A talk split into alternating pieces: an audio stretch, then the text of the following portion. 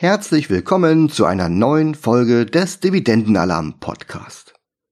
Heute zu Gast in meiner neuen Podcast Folge ist Dani Patum, besser bekannt aus Funk, TV und Online-Medien als die Geldfrau.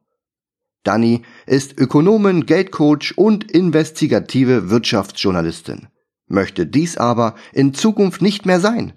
Warum? Das erfährst du heute unter anderem in unserem Interview. Dazu hat sie sich bis heute ihre finanzielle Unabhängigkeit erhalten und wirbt für keine Produkte aus der Finanzwelt. Dafür kann sie sich, gerade im Vergleich zu vielen anderen Kollegen, deutlich abheben. Wie sie ihr Geld verdient, fragst du dich? Sie tritt zum Beispiel in Funk und Fernsehen auf und wird regelmäßig zu Podiumsdiskussionen eingeladen. Dazu hilft sie mit ihrem Projekt Geldfrau.de und ihrer Finanzberatung insbesondere Frauen dabei, ihre finanzielle Selbstständigkeit zu entdecken und ihre Altersvorsorge selbst in die Hand zu nehmen. In unserem Gespräch haben wir aber auch darüber gesprochen, wie sie selbst ihr Geld anlegt, dass sie in Kuba von Corona überrascht wurde und was sie von der Fleischindustrie hält. Das Interview haben wir vor einigen Wochen zwischen Kopangan und Hamburg aufgenommen und wir wünschen euch nun viel Spaß mit unserem Austausch. Ja, schön, dass es mal mit uns geklappt hat heute hier, dass wir uns mal wieder sehen, auch wenn es nur virtuell ist. Ja, finde ich auch. Du so weit weg. Ja, du, bist, du bist so weit weg. Ich bin ja hier. ja, ich bin im schönen Hamburg. Und wir haben wirklich fantastisches Wetter. Wir haben wirklich um die 30 Grad, jetzt schon früh. Die Sonne scheint. Das ist völlig untypisch für Hamburg. Stimmt, ähm, ich habe schon gehört, ihr habt jetzt so diesen zehntägigen Hochsommer, hat jetzt begonnen, oder? Könnte sein, äh, obwohl sie gesagt haben, nächste Woche soll es wieder kalt werden. Ja, sag ich ja, da ist ja der Herbst schon wieder los. Ja, genau, also, da geht schon ist wieder. Diese, ja. diese berühmte Übergangszeit, kennst du ja, ne? Für Schuhe, Jacken, Hosen.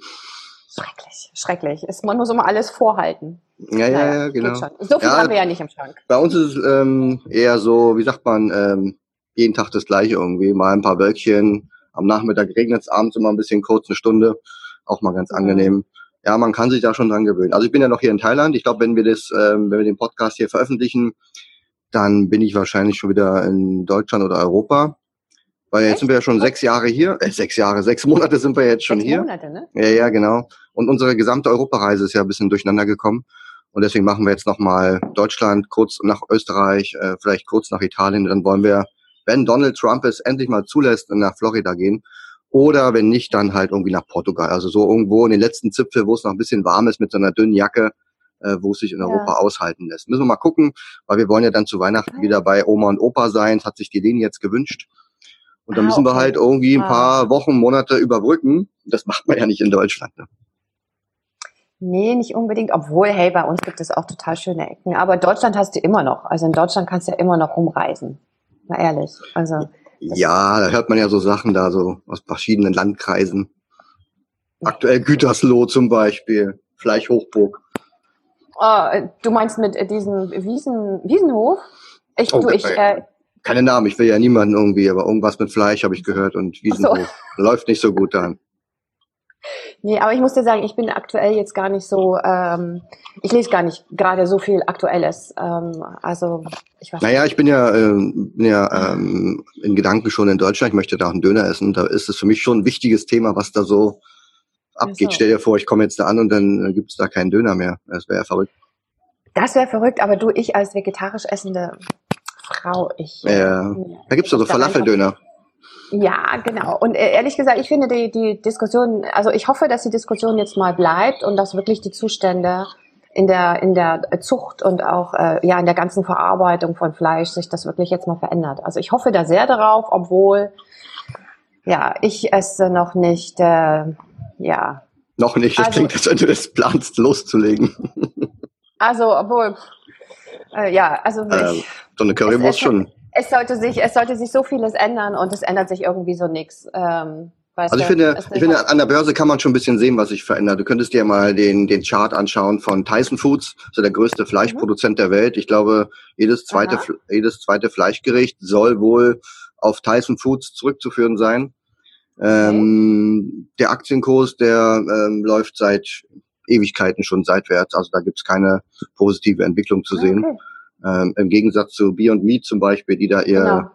ihr genau. Grünzeug, Patties da herstellen, die gehen ja ab wie Schmitz Katze, da ist ja Tesla ein, ein Wurm gegen, ja, so ungefähr. Hast, ähm, gibt ja auch dieses Beyond Meat, ne? Genau dieses, dieses Seitanzeug oder so. Ich, ich mag, ich finde das aber von der, von der Konsistenz her so komisch, dass ich das auch nicht essen mag. Aber viele, viele mögen es offensichtlich, ne? Warum auch nicht? Ja, du, und hast du, hast du Beyond Meat äh, Aktien? Ich weiß gar nicht, sind die schon börsennotiert? Ja, ja, die gehen dann mal ab wie oh, Schmitzkatze. Nee, ich habe solche Unternehmen nicht im Depot. Ähm, mhm. Ich habe Leber ähm, Unternehmen im Depot, die seit Jahr und Tag irgendwie ihr Geschäft ja, ne? ähm, also Beyond Meat habe ich dann wahrscheinlich in 20 Jahren auch mal im Depot, wenn die seitdem ja. irgendwie nicht, ach, die werden wahrscheinlich eh aufgekauft oder so. Ja. Aber ja, also das ist, das ist ja auch das, was viele ähm, Anfänger, Privatanlegerinnen falsch machen, dass sie in so super junge Unternehmen investieren, die einfach noch keine lange, lange Historie haben äh, mit dem Geschäftsmodell. Ne? Und dann siehe neuer Markt, ich habe zum Beispiel ja. heute gerade ähm, eine Instagram-Story von mir wiederentdeckt, die wurde mir dann angezeigt ähm, von Wirecard. Da hat mich letztes mhm. Jahr schon einer gefragt, ähm, was ich davon halte, ob das jetzt ein richtiger Zeitpunkt ist. Aber gut, die Gerüchte dort gibt's ja nun schon seit Ewigkeiten. Und ich habe ja. damals schon gesagt, also für mich ist das überhaupt keine, kein Investment, absolutes Zocker- ja. und Spekulantenpapier, ja. weil da kann ja jeden ja. Tag irgendwas um die Ecke kommen. Das kann ja grundsätzlich bei jedem Unternehmen passieren, aber irgendwie habe ich schon das Gefühl, wer mit offenen Augen äh, durchs, durchs Leben geht und gewisse Zeichen erkennt, der könnte sich von sowas auch entsprechend fernhalten. Ja, und jetzt haben wir da so eine Gurke im DAX, die da, keine Ahnung, die nächsten Tage bei ein paar Cent rumdümpelt. Ja, ja das ist schon, das ist schon krass. Und dann haben, dann haben sie vorher die Lufthansa raussortiert. Wir hatten, mhm. ähm, wir hatten, ich habe ja vor vor einem, was war jetzt, eine, ja am Anfang des Jahres ist ja eine Dokumentation ähm, gesendet worden über die Bad Banks, ne, über die Fintechs, ja. äh, wo ich als Beraterin und Rechercheurin mit dabei war. Äh, die Dokumentation zu dieser Serienstaffel Bad Banks 2. Und da haben wir auch natürlich überlegt, weil Wirecard ist ja auch ein Fintech. Ähm, genau. Na, und äh, wir wollten ja zeigen, was sind denn Fintechs, was machen Fintechs? Und da haben was, wir auch was haben die gemacht? Genau, was machen die eigentlich, ne? um das mal darzustellen und wo, wo sind die Fallstricke, was machen sie gut, was machen sie schlecht. Und da haben wir auch über Wirecard diskutiert. Und ähm, weil das ja, äh, genau, es ist ein, ein, ein börsennotiertes Unternehmen schon ähm, und es war schon lange da auch DAX notiert oder schon ein, zwei Jahre DAX notiert.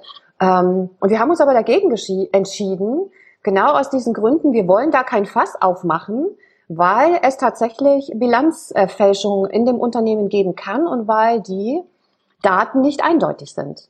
Ähm, und wenn du dann nämlich sowas in der Dokumentation hast und du kannst das nicht valide wirklich recherchieren und ausrecherchieren und das ähm, ganz valide hinstellen, dann kriegst du es um die Ohren. Im Zweifel hätten wir es jetzt um die Ohren bekommen. Ne? Mhm. Und äh, deswegen haben wir gesagt, das ist uns zu heiß, das lassen wir. Da können wir keine man muss ja keine fertige Meinung dazu haben, aber das ist so undurchsichtig von, von außen zu sehen gewesen mit den, mit den, mit den Berichten, die es gab, ähm, dass man gesagt hat, das ist kein, kein Unternehmen, was wir jetzt irgendwie äh, darstellen müssen. Und das, äh, oder, oder was wichtig ist für die Dokumentation, ja. ähm, weil es einfach, ja, es ist nicht greifbar. Und wenn du das als Investor dir anschaust, dann müsste man vielleicht dreimal die Finger davon lassen. Du hast aber mit Sicherheit ja auch die, äh, die Diskussion bei Facebook verfolgt, ne, in diesen Gruppen.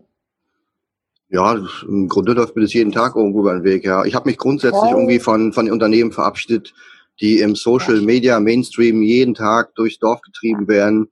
Also ich weiß nicht, und wenn ich mir Aktien kaufe, dann muss ich den Leuten mal erklären, ach, was ist das nochmal? Ach so, die, ach so, warum kaufst du die jetzt? Ja, keine Ahnung, sag ich, weil wahrscheinlich keiner sich jetzt dafür interessiert oder so. Manchmal sind es eben die Langweiler, die man sich dann einfach ins Depot legt, ja. Genau. Ähm, was wollte ich jetzt ja, sagen? Ähm, machst du denn ähm, deine, weil du gerade sagst, Bad Banks 2, du machst ja da so Dokumentationen, du bist ja da richtig so als in, investigativer Journalistin unterwegs. Da, da bleibst mhm. du auch dabei, oder?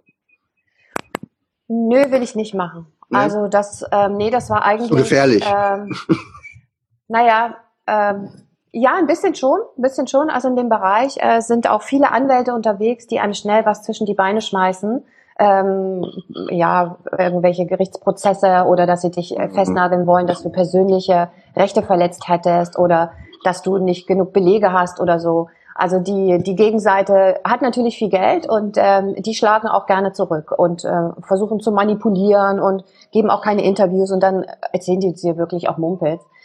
Nee, ehrlich gesagt, ich möchte es nicht weitermachen. Ich habe das jetzt viele Jahre gemacht, ähm, etwa acht, neun Jahre und äh, das ist nichts, was einem Freude ins Leben bringt, Alex. Das ist wirklich, äh, das ist anstrengend, das ist, das ist ernüchternd, das ist, äh, das ist äh, demotivierend, was da passiert und ich möchte das nicht mehr. Ich möchte Freude in mein Leben holen und ich möchte anderen auch Freude geben und Freude machen und dass sie was in ihrem Leben verändern können. Also ne, das ist ja auch ähm, in Teilen dein Ansatz mit ähm, mit dem mit deinem Dividenden-Newsletter und deinem deinem Dividendenalarm. Ähm, Aber du fokussierst dich da schon schon mehr auf Frauen, richtig? Definitiv. Ich fokussiere mich auf Frauen, ähm, weil die ja, Nachholbedarf haben, einfach aus der Geschichte heraus, nicht weil sie blöd sind, also nicht weil wir blöd Nö. sind, sondern ne, ist, ist weil wir also nicht alle. einfach weil wir einfach aus diesem äh, langen Track rauskommen äh, der Benachteiligung, ne? der ja. Entmündigung mit Finanzen. Und ähm, das ist mir so schlagend bewusst geworden, als ich dann wirklich mal recherchiert habe. Warum natürlich auch ich ähm, ja das Thema Geld immer, also viele, viele Jahre nur so nebenbei behandelt habe, obwohl ich ja Ökonomin bin, obwohl ich Wirtschaftsjournalistin bin, mhm. über Bankenberichte, Finanzkrisen, Staatsverschuldung und so weiter. Bei mir ist das so nebenbei gelaufen, weißt du, mit Familie und so weiter. Und ähm, ich kann auch gut mit Geld, deswegen, äh, ich habe keine Schulden gemacht oder so, aber der strategische Vermögensaufbau, den habe ich eben auch nicht betrieben. Mhm. Und das ist im, im Rückblick, ich hatte Glück mit einigen Investments, die ich gemacht habe, aber das war nicht strategisch. Und äh, wir Frauen können da einfach total viel für uns machen, weil Frauen in der Regel eigentlich schon gut mit Geld umgehen können. Die trauen sich nur nicht. Ähm, das ist manchmal so, kennst du ja auch, ach komm, geh mir mit dem Geldthema weg. Das ja. ist zu kompliziert, ich bin zu blöd. Weißt du, da kommen ja dann auch so Vorurteile hoch. Und das stimmt ja alles nicht, das wissen wir. Aber diese erste Hürde zu meistern, ähm, da sehe ich vor allen Dingen äh, meine Aufgabe. Ähm, und das macht mir viel mehr Freude, als mit Bankvorständen in einem Raum zu sitzen, die mir ins Gesicht lügen, die mich manipulieren mhm. wollen. Ähm, und äh, er weiß, dass er lügt, ich weiß, dass er lügt und trotzdem sitzen wir da und machen ein Interview. Und auf dieses Spiel habe ich einfach keine Lust mehr. Mhm. Ähm, und deswegen mache ich doch das auch nicht mehr und werde das sehr wahrscheinlich nicht mehr machen.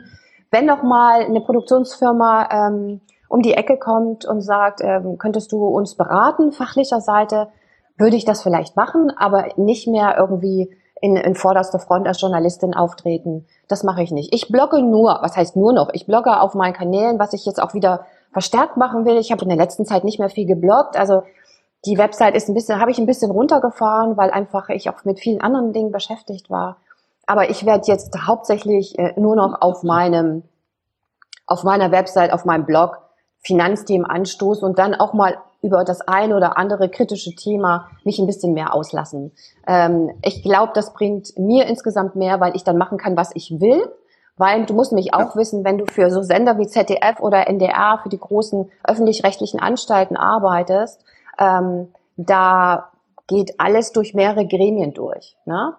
Und ähm, dann wird eben das eine oder andere immer wieder abgewandelt, ein bisschen verwässert, weil es einfach wirklich rechtlich stichfest gemacht werden muss ähm, was ja auch richtig ist. Aber ich als Einzeljournalistin auf meinem Blog, ich weiß, welche rechtlichen Fallstricke da bestehen, mhm. die kann ich für mich äh, abfedern und dann trotzdem die Sachen raushauen, die ich gern raushauen möchte. Weißt du? Ja. Und ähm, deswegen konzentriere ich mich tatsächlich jetzt äh, noch stärker auf die Frauen, wo ich immer vorher immer noch so ein bisschen Journalismus mitgemacht habe. Das äh, schiebe ich jetzt raus und ähm, mache das jetzt fokussiert. Ja. Ist es denn so, dass Frauen von Frauen einfach sich wohler fühlen beim Lernen? Weil mir fällt jetzt gerade gar kein Blog ein, der sagt, ey, ich mache jetzt die Finanzen für Männer. Das wäre auch mal so ein Ding, oder? So ein, keine Ahnung, wie das dann aussehen würde. So wie hier diese Zeitschrift Beef, ne? Die so nur Publikum Mann hat. Ähm, so ein vegetarisches Magazin, oder? Was war das? Beef. Beef? Super, super, Beef, super vegetarisch. Ähm, ja, weißt du, ich. Ähm, mh, mm. Na, oder hast du auch Männer? Ich meine, schreib dir mal einen Jürgen oder so. Ah, okay. Ja, du. Also ich meine jetzt du, beruflich. Also, ähm, ja, also Männer fragen mich auch an. Es lesen auch ganz viele Männer meinen Blog. Das ist, ah, okay. das ist nicht der Punkt. Ähm, Aber was ich, was ich festgestellt habe, ist, dass Frauen doch gerne eine andere Ansprache haben möchten. Bei mhm. Männerblogs, also ich sag's mal ein bisschen pauschalisiert, mhm. das ist so ein bisschen wie so Ingenieursdenken. Da geht es so viel in Details und da geht es so viel in Zahlen und äh, das ist so technisch sehr. Ja, das, das finden Frauen schon auch okay, aber so ein bisschen anders verpackt, diese Technik, ein bisschen lockerer, ein bisschen flockiger, ein bisschen mehr mit Geschichten erzählen das spricht Frauen mehr an. Also da, da kannst du sie besser ins Boot holen. Und was auch dazu kommt, also das ist das eine und das andere ist, ähm, dass ich ja auch eine Frau bin. Ich bin Frau, ich bin Mutter, ich bin verheiratet, ähm, ich habe selber so meine Fallstricke und ich weiß einfach, wo ich äh, an die Frauen andocken kann. Also ich kenne ihre Probleme. Mhm. Ähm, ich, ich kenne die Probleme eines Mannes nicht wirklich. Also ich kann mir was vorstellen, ja, aber ich, kannst du dir nicht vorstellen. Kann ich mir nicht vorstellen. Und, aber bei Frauen weiß ich es einfach. Also, dass wir eben gebrochene Biografien haben, wie ja. wir teilweise im Arbeitsleben behandelt werden. Ich kenne das alles aus eigener Erfahrung. Ähm, und äh, deswegen habe ich da einfach einen anderen, eine andere Verbindung zu den Frauen. Und das merken die natürlich sofort. Die müssen mir bestimmte Dinge nicht erklären, weil ich sie einfach mhm. weiß. Und das schafft eine andere Vertrauensbasis. Und dann öffnen sie sich mir natürlich viel schneller, als sie, einen, als sie sich einem Mann öffnen. Das heißt aber natürlich nicht, dass Männer nicht tolle Honorarberater sind, zum Beispiel, oder dass, dass Frauen sich nichts von Männern annehmen, gar nicht. Aber das ist ein, einfach ein Vertrauensvorschuss, den sie mir dann geben oder auch den anderen Bloggerinnen, mhm. ähm, die es da draußen auch noch gibt. Und ähm, ich denke schon, dass das ein großer Faktor ist. Einfach nicht, weil ich eine Frau bin, sondern weil ich ganz ähnliche Biografien habe. Ne? Die ähnlichen Fallstrecke, die ähnlichen Gedanken, ähm, vielleicht ähnliche Lebensplanungen und so weiter. Also und ähnliche Hürden natürlich auch. Ne? Ja. Ich kenne das ja alles auch, obwohl ich eine Eins, obwohl, nee, ich hatte immer eine Eins in Mathe. Deswegen, mir ist das, ähm, von dem Punkt kann ich da nicht so ganz connecten, weil ich finde Mathe immer, hab, fand ich immer spannend und finde es auch spannend, es macht auch Spaß. Ähm, und ich habe da nie gedacht, ich bin zu blöd. Ähm, aber ich kann nachvollziehen, dass das viele Frauen äh, tatsächlich auch denken. Es ist wahrscheinlich bei Frauen dann eher weniger interessant, wenn du da mit tiefen Kennzahlen und solchen Sachen arbeitest oder Unternehmen analysierst bis, bis zum geht nicht mehr, sondern einfach sagst, du pass auf, ähm, ja. die und die Marken hast du in deiner Handtasche, kennst du aus deinem Spiegelschrank. Und dann werden die wahrscheinlich sagen, ey, total cool, wäre ich gar nicht drauf gekommen, oder? Eher so meinst du? Zum Beispiel, ja, also äh, sie wirklich da abholen, wo sie stehen ähm, und äh, dann das Ganze, ich meine, ich analysiere ja nicht Einzelaktien äh, und ich nehme die Dinge natürlich schon auseinander, ähm, aber eben erstmal vom Allgemeinen und dann ins Spezielle. Und ich sortiere auch sehr viel aus, Alex. Also ich denke, ich gebe immer nur das Wesentliche weiter und ich setze dann die Frauen auf die Spur und sage, das müsst ihr euch anschauen, das müsst ihr, bevor ihr investiert, euch wirklich angeschaut haben, durchanalysiert haben und dann bewertet haben. Und ähm, das machen wir vom großen Blick oben drauf. Und wenn dann, und das reicht häufig ja auch. Ähm, und wenn ich dann noch tiefer einsteigen will, dann gucken Sie auch auf Blogs, ne? Klar, weiter. Bei ja. dir, bei, bei, äh, bei Albert ähm, oder bei Finanzfluss und so weiter. Also ähm, oder auch bei technischen Blogs, wo dann weiter reingeht. Aber ehrlich, man muss bestimmte Technik, technische Sachen auch nicht durchexerzieren. Nein. Exzess. Ich glaube, am Anfang, am Anfang ist es wichtig, überhaupt weißt du? äh, zu wissen, Einnahmen, Ausgaben, da muss was übrig bleiben, das muss genau. man auch steigern können, also zumindest die Einnahmen. Genau.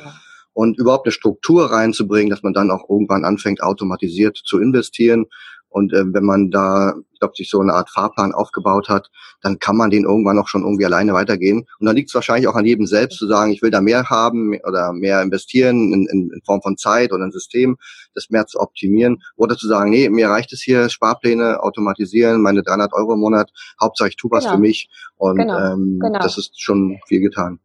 Das ist bei, bei Frauen, die meisten fangen ja erstmal an. Die kommen zu mir tatsächlich und sagen, ey, ich habe hier die ein oder zwei Lebensversicherungen und ich habe irgendwie das Gefühl, ich kann das Geld irgendwie nicht wirklich gut festhalten oder hö, irgendwie fließt es mir so durch den Finger, durch die Finger. Genau das ist das, was du sagst. Erstmal systematisch seine Finanzen anschauen, so eine Basis aufbauen, genau, was kommt eigentlich rein, was geht raus, äh, wo geht mein Geld hin, was ist eigentlich investieren, was ist sparen, ne? Wie, was habe ich eigentlich für Lebensziele? Und da einfach mal eine richtige Basis aufzustellen und dann weiterzugehen. Erstmal in allgemeine ähm, Aktieninvestments, dann natürlich auch Oder ETFs, Fonds. Kennen, ne? Ja. Genau, ETFs, Fonds. Ähm, mal allgemein das, das Thema aufrollen, sich anschauen, verstehen, was Aktien sind, äh, wie kann ich breit gestreut gut investieren für mich. Genau, System aufsetzen und wenn das alles steht und wenn du das verstanden hast, dann kannst du natürlich auch weitergehen. Aber das ist dann der nächste Schritt und der bildet sich auch über die Jahre dann erst aus. Mhm. Ähm, aber zuerst geht es darum, auch aufzuräumen, Strukturen zu schaffen. Ich habe Frauen da, die kommen zu mir, die haben zehn verschiedene ähm, äh, äh Handtaschen. Invest nee, nicht Handtaschen. Investments. weißt du? Die ja, haben okay. einen Deka-Fonds, einen Immobilienfonds, äh, die haben einen Sparbrief, die haben einen Bausparvertrag, mhm. die haben eine Riester-Rente, im Zweifel auch noch eine Rürup-Rente. Mhm. Also die haben so viele verschiedene chaotische Dinge. Und wo haben sie das her? Immer gab es da einen, der gesagt hat, du brauchst das jetzt.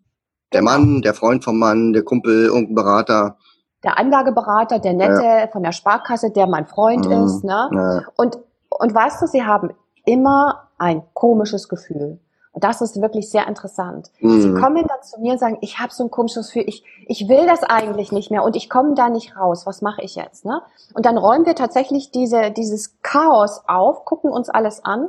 Und ähm, ich habe gerade äh, eine, eine Kundin als Coachie, ähm, die hat wirklich alles, fast alles hat sie gekündigt in der Hochphase.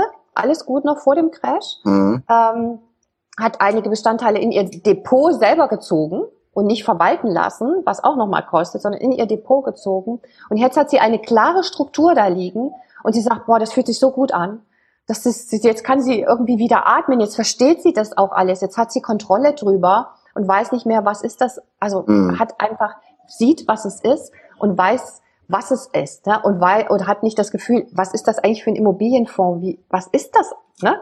Ich kann ja. da nicht reingucken und weiß nicht, wo ich hingucken soll.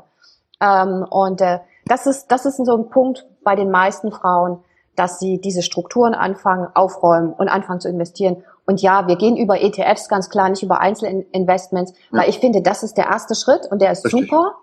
Und dann kann man ja genau weitergehen. Das machst du ja auch, ne? Du hast ja auch äh, ETF-Investments. Mittlerweile seit 2018 nicht mehr, aber im Grunde ist es das natürlich, was ich als erstes empfehle. Ähm, weil für Einzelaktien muss man in der Tat ein bisschen Zeit mitbringen, auch vielleicht ein bisschen Spaß an der Freude. Äh, die kauft man dann nun wirklich nicht nach, nach Marken oder nach Produkten, sondern dann sollte man sich schon mit dem Unternehmen ein bisschen befassen. Und wer halt eben diese Zeit nicht hat oder eben dieses dieses einfach keinen Spaß macht, dieses äh, sich damit ja. zu beschäftigen, der soll einfach mit ETFs. Wichtig ist, ja. wer finde finde ich, ähm, solange es solange es Verständnis da ist, dass man mit ETFs eben nur den Marktdurchschnitt erreicht, ähm, dann ist es auch überhaupt kein Problem. Ich treffe halt auch auf viele, die sagen, ja, ich ja. will hier, keine Ahnung, mehr überdurchschnittliche Rendite erreichen und haben dann 80 Prozent ETFs. Da muss man sich auch einfach eingestehen, dass das natürlich nicht funktionieren kann, ja. Oder diese ganzen Trend-ETFs. Jetzt ist der ETF auf ähm, Index, der auf, auf Vietnam, weil Vietnam jetzt äh, boomt. Das ist mir dann auch ja. alles zu, zu, langweilig, weil es ist dann zwei Jahre durchgelutscht und dann hat auch nichts funktioniert, ja. Ähm, ja.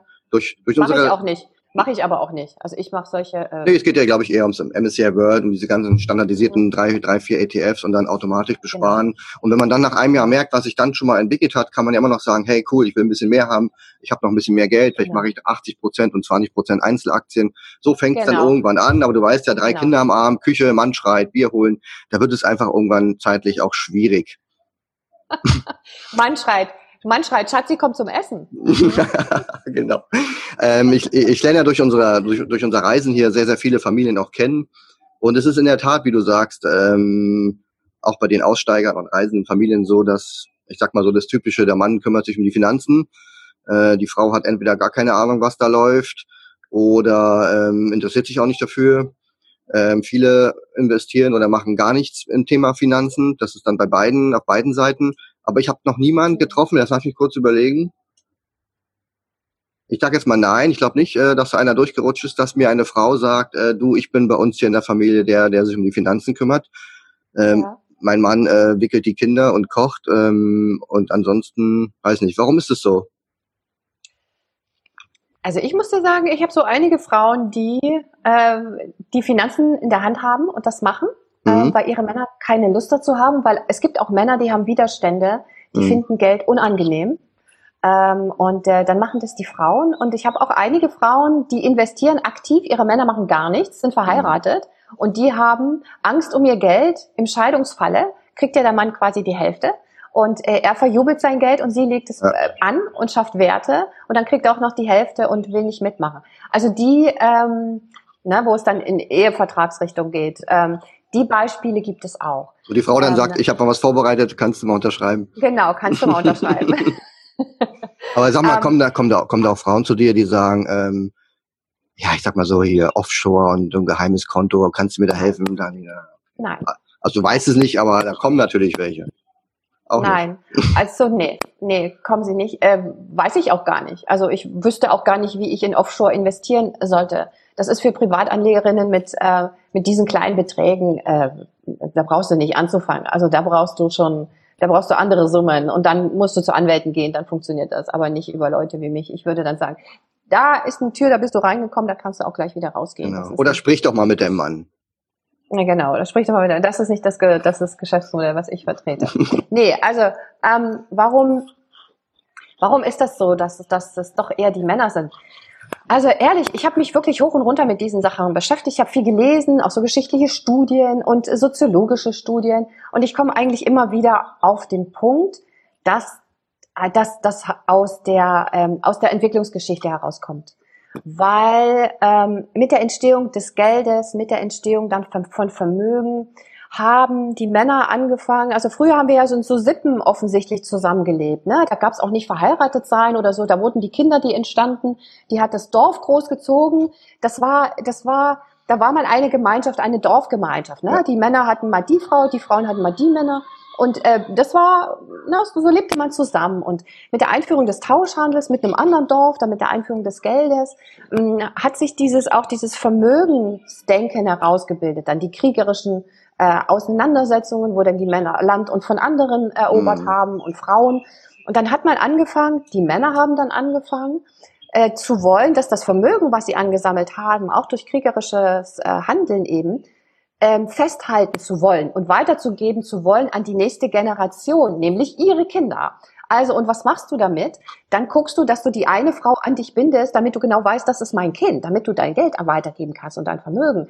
Also hat man die Frauen an sich gebunden mit einer Art von Vertrag, ne, mit Ehe. Ach, das war ähm, das, ja. Und mhm. das war das. Und dann hat man eben rundherum Regeln und Verbote gestrickt, damit die Frau einfach nicht auf den Gedanken kommt, sich vielleicht doch einen anderen Mann zu suchen und dann ist das wieder futsch mit den Kindern. Mhm. und so ist das, äh, also das ist das, was ich aus den ganzen Büchern herausgelesen habe. Das sind so die Anfänge. Und ähm, Frauen war es auch bis in, in der Bundesrepublik Deutschland, die 1972 erst wurde das abgeschafft, dass die Männer die Arbeitsverträge ihrer Ehefrauen lösen durften. Also da stand ja tatsächlich drin, erst wenn die ehelichen Pflichten die Frau erfüllt hat und dann noch Zeit ist, ich habe das in den Altgesetzen nachgelesen, mhm. und dann noch Zeit ist, dann darf sie mit Zustimmung ihres Ehemannes außerhäusig für Geld arbeiten. Wow. Ähm, und das ist wirklich krass. Die, die, wir Frauen durften keine, na, wir durften ja auch jahrhundertelang nicht oder ja, jahrhundertelang nicht studieren. Ähm, äh, uns, uns wird insgesamt keine Kompetenz beim Geld zuge, zugesprochen, auch öffentlich. Also dieses, dieses Kleinhalten, dieses äh, Abhängighalten, darum ging es, die Frau abhängig zu halten, mhm. ökonomisch abhängig zu halten. Das ist einfach unser, unser gesellschaftliches Erbe. Und das hängt uns Frauen an. Das ist quasi wie so in die DNA reingeschrieben. Und das schreiben wir, versuchen wir, ich versuche es auch mit, anders zu schreiben, neu zu schreiben selbstbewusster zu schreiben. Weil, hey, ich meine, wir haben unsere eigenen Jobs für Frauen. Äh, und ähm, ich finde es wahnsinnig wichtig. Es geht ja auch nicht nur darum, dass wir Geld verdienen. Das, das, das verstehen manche viele oder viele gar nicht. Es geht darum, dass wenn wir ja Geld verdienen, in der Arbeitswelt sind und in der Arbeitswelt bestimmte Positionen besetzen, bestimmte Positionen sind mit Macht verbunden, mit Gestaltungsmacht. Und wenn wir aber da nicht sind, wir Frauen, weil wir zu Hause hocken, können wir die Gesellschaft nicht mitgestalten. Deshalb mhm. ist das so wichtig, dass Frauen das auch verstehen, dass wenn sie arbeiten für Geld, dass sie dann auch anfangen, die Gesellschaft mitzugestalten an den wichtigen Punkten in Kultur, in Politik, ne, Wissenschaft und so weiter, ne, alles was dazugehört. Ähm, und ähm, in dieser Transformation stecken wir gerade. Und die Frauen, die das noch sagen, oder noch zu denken, ich, die denken wahrscheinlich dann, wenn du die fragst, das ist langweilig, das kann ich nicht, das ist zu komplex, das macht mein Mann, der kann das besser, Klammer auf, meistens kann das er das ja auch. Das ist so ein typisches Männerding, genau. Das ist so ein Männerding, mhm. ne? Und das kommt genau daher, mhm. weil wir einfach nicht mündig sind, weil wir nicht quasi schon immer darauf gepolt sind, natürlich kann ich das, ich lege mein eigenes Geld an, ich baue Vermögen auf. Ne? Wir Frauen konnten ja keine Vermögen ansammeln, weil der Mann hat das ja gemanagt. Wir durften das ja gar nicht. Es gibt ja diesen wunderbaren neuen Film äh, Little Woman, wo das genau, hast du den gesehen, der das genau thematisiert. Okay. Die jungen Frauen, hochtalentiert, Malerinnen, Schriftstellerinnen, durften nichts veröffentlichen unter einem Frauennamen, weil das nicht gekauft worden ist, weil das nicht verlegt worden ist. Sie durften nicht alleine quasi in der Gesellschaft stehen, sie mussten verheiratet sein. Sie konnten kein eigenes Geld verdienen. Naja, und das sind für mich die Zusammenhänge. Und das zu erklären den Frauen, das ist schon mal der erste Punkt, dass sie das verstehen, warum das so ist und dass sie, dass, dass man mit, dass ich, dann rede ich mit ihnen eben und versuche das zu analysieren, wo das alles herkommt. Und wenn du einmal diesen Aufschlag gemacht hast, wenn sie das einmal verstehen, wo das herkommt, dann fängt sich da auch an, was zu bewegen. Mm, und irgendwann, ähm, zumindest wenn sie bei mir sind, äh, dann äh, entwickeln sie auch Spaß dran an der ganzen Materie. Und dann fangen sie an mitzureden. Und da soll es hingehen. Ich glaube, das ist ein wichtiger Punkt. Man muss grundsätzlich Spaß an den Dingen haben, die man ähm, vorantreiben möchte, ob das jetzt ein Angeln ist oder Stricken oder Kochen. Wenn man an solchen Sachen einfach keinen Spaß hat, dann wird da auch kein vernünftiger Eintopf draus. Ähm, ich sehe auch diese in den, in den Vorstandsetagen der, sagen wir mal, der DAX-Unternehmen oder weltweit wird ja immer wieder gesprochen, dass da mehr Frauen rein müssen. Man hat das Gefühl, dort werden Frauen auf Positionen gehievt, nur damit da die Quote erfüllt ist. Ähm, ich glaube, da ist noch nicht so wirklich angekommen, die Frauen ähm, auch als als das zu sehen, was sie vielleicht auch sind in ihren ja. Spez Spezialisten in ihrem Fach und dann zu sagen, hey, wir haben hier eine Koryphäe bei uns, die soll auch CEO werden. Oft hat es immer so einen Beigeschmack, wo wahrscheinlich die Medien ja. auch einen großen Teil dazu beitragen. Aber ich sehe das wie du, also ähm, ja. wenn wenn wenn es da ähm, eine Veränderung gibt, ähm, dann sollte sie auf jeden Fall ehrlich sein und wenn man sagt, wir haben nur Gurken im Konzern oder wir sehen nur Männer da vorne, dann sollte man auch dazu stehen und nicht irgendeine Frauenquote erfüllen, die es die es äh, völlig unnötig macht. Vielleicht kriegen wir dann auch endlich mal eine Bundeskanzlerin als Frau. Müssen wir mal gucken ähm, an der Stelle. Obwohl ich dir da widersprechen möchte. Also ich bin ja, ich bin ja voll für die Quote, aber für eine andere Quote. Also ich bin dafür, dass ähm, jedes Unternehmen hat ja quasi eine Beschäftigtenquote ne, zwischen Männern ja. und Frauen. Äh, in den Banken, ich weiß nicht, du bist ja, du bist ja Banker, ich bin ja keine Bankerin, aber ich könnte mir vorstellen, dass die Beschäftigtenquote in Banken vielleicht 70 Prozent Frauen, 30 Prozent Männer ist. Glaube, das ist Abteilungs, 60, äh, Abteilungs, ähm, Abteilung. Ja, ja. Also je nachdem, was für ein Thema das ist, äh, da gibt es ja? auch teilweise nur Männer oder so, ja. Also. Ja. Ähm, also ich würde dann sagen, okay, Gesamtbelegschaft, wie haben wir die Quote, wie ist da die Quote? Und wenn 60 Prozent Quote ist von Frauen, dann ist 60 Prozent Quote im Vorstand und im Aufsichtsrat sind dann Frauen. So. Und äh, dann hätten wir, fände ich fair, weil in einem, zum Beispiel in einem, in einem Ingenieursbetrieb äh, oder Maschinenbauer, wo äh, dann eben, was weiß ich, nur zehn Prozent Frauen beschäftigt sind, da kann ich keine Quote haben von 50-50. Also da würde ja. ich auch sagen, das ist schräg. Aber wenn ich dann eben zehn Prozent Frauen im mhm. Vorstand mhm. und im Aufsichtsrat habe und der Rest ist Männer, wäre für mich das in Ordnung. Ähm, das ist so die Quote, die ich im Kopf habe. Und ich glaube tatsächlich, Alex, ohne dem wird es nicht gehen. Ich meine, das sehen wir auch guck dir die DAX-Vorstände ähm, an, guck dir die DAX-Aufsichtsräte an. Es ist ein Drama. Also ich habe die Zahlen nicht im Kopf, aber es sind, glaube ich, 15 Prozent ähm, Frauen in den Aufsichtsräten ja. und der Rest und, und Vorstände. Nee, ich glaube, bei den Frauen ist es, äh, bei den Aufsichtsräten sind es 30 Prozent, bei den Vorständen sind es irgendwie 8 oder 10 Prozent. Frauenanteil. Also das ist, das ist unterirdisch. Und ähm, ich mache jetzt seit 30 äh, Jahren Journalismus. Wir reden seit 30 Jahren im Grunde darüber dass mehr Frauen in die Aufsichtsräte kommen sollen, in die Vorstände. Und es tut sich nichts. Mhm. Ich möchte auch Aufsichtsrätin werden. Also ich habe äh, mich äh, darauf vorbereitet mit äh, mit mit ja, Literaturstudium und äh, mit Rechtssachen und äh, bin auch ähm, an verschiedenen äh, Verbänden mit ähm, ähm, nicht Mitglied, aber ich verfolge die und gehe auch immer regelmäßig zu den Veranstaltungen. FIDA zum Beispiel, Frauen in die Aufsichtsräte, die gibt es jetzt auch schon, glaube ich, seit über zehn Jahren. Und trotzdem bewegt sich nicht viel. Also es ist wie so sticky. Und das liegt nicht an den Frauen. Es gibt so viele Frauen, die sagen, hier, ich will Aufsichtsrat werden. Ich kann das auch sagen, hier, so, ich will okay. Aufsichtsrat werden. Hi, ich bin da. Äh, weißt du? Und trotzdem, es bewegt sich nicht so viel. Ähm, ich bin jetzt Stiftungsrätin, was ich ganz großartig finde, von FILIA, der Frauenstiftung, der größten Frauenstiftung Deutschlands. Ähm, aber ich würde Aufsichtsrätin gerne sein wollen. Und ich glaube, ich kann das. Definitiv. Ja, ich glaube das auch. Es gibt, Und es gibt total viele Frauen, die das, die das machen würden und wollen. Und trotzdem funktioniert das nicht. Also zuletzt vor ein paar Wochen, Monaten, ich weiß gar nicht mehr, wie lange das her ist, ähm, gab es doch da bei Siemens diese Personalie. Da wurde mhm. doch die, die nette Dame dort auch abgesägt. Da habe ich mich auch gedacht, also wenn du dir, dir durchliest, was so im Wirtschafts, ähm, in der Wirtschaftswoche steht im Handelsblatt, also sie wurde ja fachlich wirklich gelobt ohne Ende. Also ja, so, so gut genau. kann er die, ich weiß ja leider den Namen jetzt nicht, ähm, ähm die, so gut kann er, so gut kann er offensichtlich gar keine Frau gewesen sein. Und sie wurde dann praktisch wegen so äh, ganz merkwürdigen Sachen, ähm, Kompetenzstreitigkeiten mhm. und uh, Unverständnis untereinander. Also so ein, so ein Kinderkram eigentlich wurde sie dann weggechast, ja. Also da denkst du dir doch auch, ähm, wer, wer, wer hat sich denn da auf den Schlips getreten gefühlt, ja? Genau, genau. Das ist, und das ist, ja, ich erinnere mich und das ist, das ist auch, ähm, ja, das sind immer wieder solche Dämpfer. Bei der Deutschen Bank ist die Frau ja auch weggegangen, die, ähm, die Amerikanerin, die mir jetzt gerade auch nicht einfällt, der Name, die hatte die IT unter sich. Die IT und, mhm. Genau, ja. die hat versucht, die Deutsche Bank umzubauen. Äh, von, von, der, von der Infrastruktur her, von der IT her, was für Banken ja ein Riesenthema ist und auch wirklich komplex ist.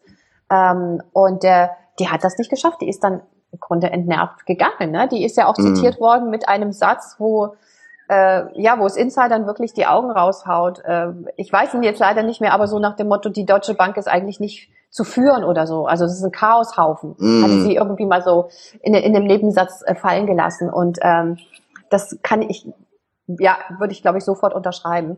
ähm, ja, und die ist, die, die, die hochqualifiziert, die Frau. Die ist dann zu Zoom gewechselt. Die sitzt im Aufsichtsrat von Zoom jetzt. Die schaut uns jetzt wahrscheinlich zu. Ja? Hallo. leider, ja, mir, ja, leider fällt mir der Name nicht ein. Ich habe echt ein ja. ganz schlechtes Namensgedächtnis. Das ist, ähm, ist eigentlich ja. nicht so schlimm. Ist halt eine Frau gewesen. Passt schon. Ich glaube, alle wissen Bescheid. Wer ist mit Deutsche Bank beschäftigt, da sind ja in vielen Depots, also die werden ja alle Bescheid wissen. So wie, Wire, so wie, so wie Wirecard. Helga, Helga. Nein, nicht Helga. Das ist der Nachname. Ach so, Entschuldigung. Ja. Der Nachname. Aber auch wenn du noch keine Aufsichtsrätin bist, du bist ja mhm. trotzdem eine gefragte Speakerin. Also ich verfolge dich ja nur schon eine ganze Weile. Äh, du berichtest ja ständig von irgendwelchen Podiumsdiskussionen, sogar im Fernsehen. Du hast ja gesagt NDR, WDR, da bist du ja regelmäßig zu Gast. Also für die, die jetzt ja. zuschauen, Fernsehen ist halt so ein Medium, wo früher so ein schwarzes Gerät an der Wand hing, ähm, wo dann festgelegter äh, ein festgelegtes Programm abgespielt wurde, Tag und Nacht. Äh, das kennen ja viele gar nicht mehr. Aber da wirst du ja immer noch eingeladen und äh, da bist du auch gut unterwegs, oder? Genau. Also ich habe jetzt, ähm, der, der, das NDR-Fernsehen hat mich angesprochen, was ich total nett fand. Ähm, und ich bin ähm, in diesem Jahr einmal im Monat bei NDR mein Nachmittag. Das ist eine hm. Nachmittagssendung.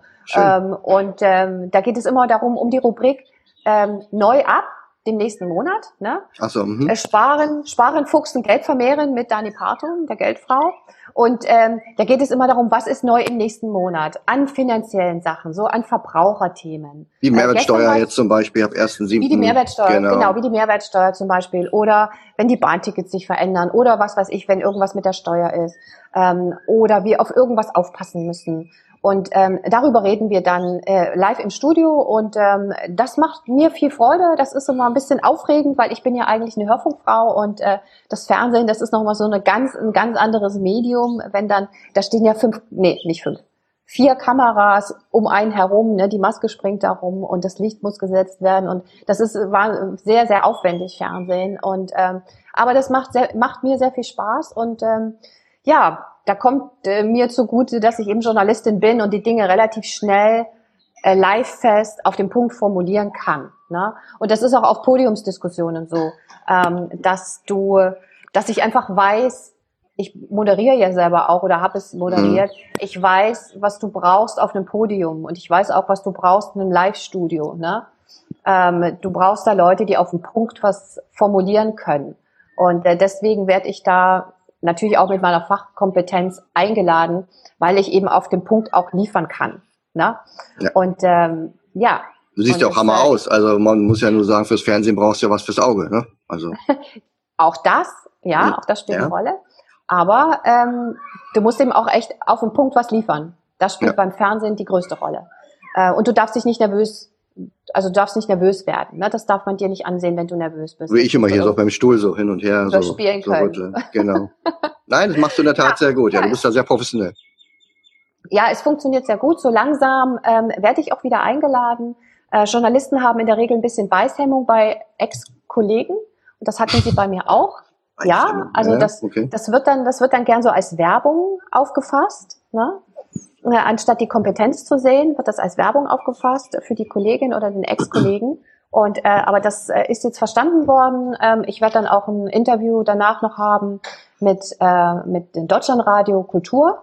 Da geht es auch um Frauen und Finanzen und ähm, mich freut das sehr, dass das Thema jetzt auch so in der breiteren Medienlandschaft angekommen ist, auch bei den öffentlich-rechtlichen, ähm, dass, äh, dass, äh, dass wir einfach darüber reden, dass wir anfangen darüber äh, uns Gedanken zu machen, und weil die Frauen hören das ja auch, die lesen das ja und ähm, dann kommt das bei denen im Kopf in Gang. Ja, ja, das stimmt, das ist interessant. Ja, das, Mhm. hm, das, ja, das ist bei mir ja auch so. Aha, interessant. Ah, okay, da muss ich mich doch mal beschäftigen. Ne? Äh, und ähm, deswegen freue ich mich sehr, dass tatsächlich. Pardon? Deswegen freue ich mich sehr. Ich bin noch da, dass ich eingeladen werde ähm, und über diese Schiene Frauen erreiche, um sie zu motivieren. Gab es denn äh, jetzt in den letzten Monaten für dich irgendwie berufliche Einschränkungen aufgrund Corona, Lockdowns und was alles gab? Ja, also bei mir ist alles weggebrochen im Grunde. Also alles, ja? wo du irgendwo hingehen musstest? Ähm, Alles, wo, genau, wo ich ähm, hingehen wollte und äh, gebucht war, Vorträge, wurde Mhm. alles abgesagt. Alles, was so in der Pipeline sich aufbauen wollte, Mhm. wurde alles gestrichen. Ähm, die Coaching-Kundinnen sind auch, das war auch erstmal tot. Also zwei Monate ist, hat gar keine Anfrage ist reingekommen. Mhm. Ähm, was ich aber gemacht habe in der Zeit, war ja meinen Online-ETF-Kurs zu geben für 20 Frauen, die mit mir sechs Wochen einmal durchgelaufen sind. Äh, von, äh, ich habe noch keine Ahnung von ETFs und ich kaufe mir jetzt einen ETF und weiß, was ich da tue. Und äh, das ist, der hat sehr, den konnte ich komplett verkaufen, den Kurs. 20 Frauen konnten teilnehmen. Das war auch äh, jedes Mal, einmal in der Woche haben wir uns getroffen zum Webinar für zwei Stunden. Also ein Gruppen, das- Gruppencoaching ist es praktisch. Genau, ein Gruppencoaching, Mm, okay. wir, die haben äh, die Woche immer ein Modul Ein oder zwei mhm. Module freigeschaltet bekommen. Das haben sie durchgearbeitet, dann haben wir uns getroffen, haben wir drüber gesprochen, dann wurde die nächste Woche freigeschaltet Mhm. und so haben wir sechs Wochen miteinander gearbeitet. Ähm, und ähm, das hat mir finanziell quasi den, den Arsch gerettet auf Deutsch. Mhm. Ne? Also das hat mir noch einen stetigen Einnahmenstrom ähm, ja, auf meine Konten gespült, also für Umsatz gesorgt.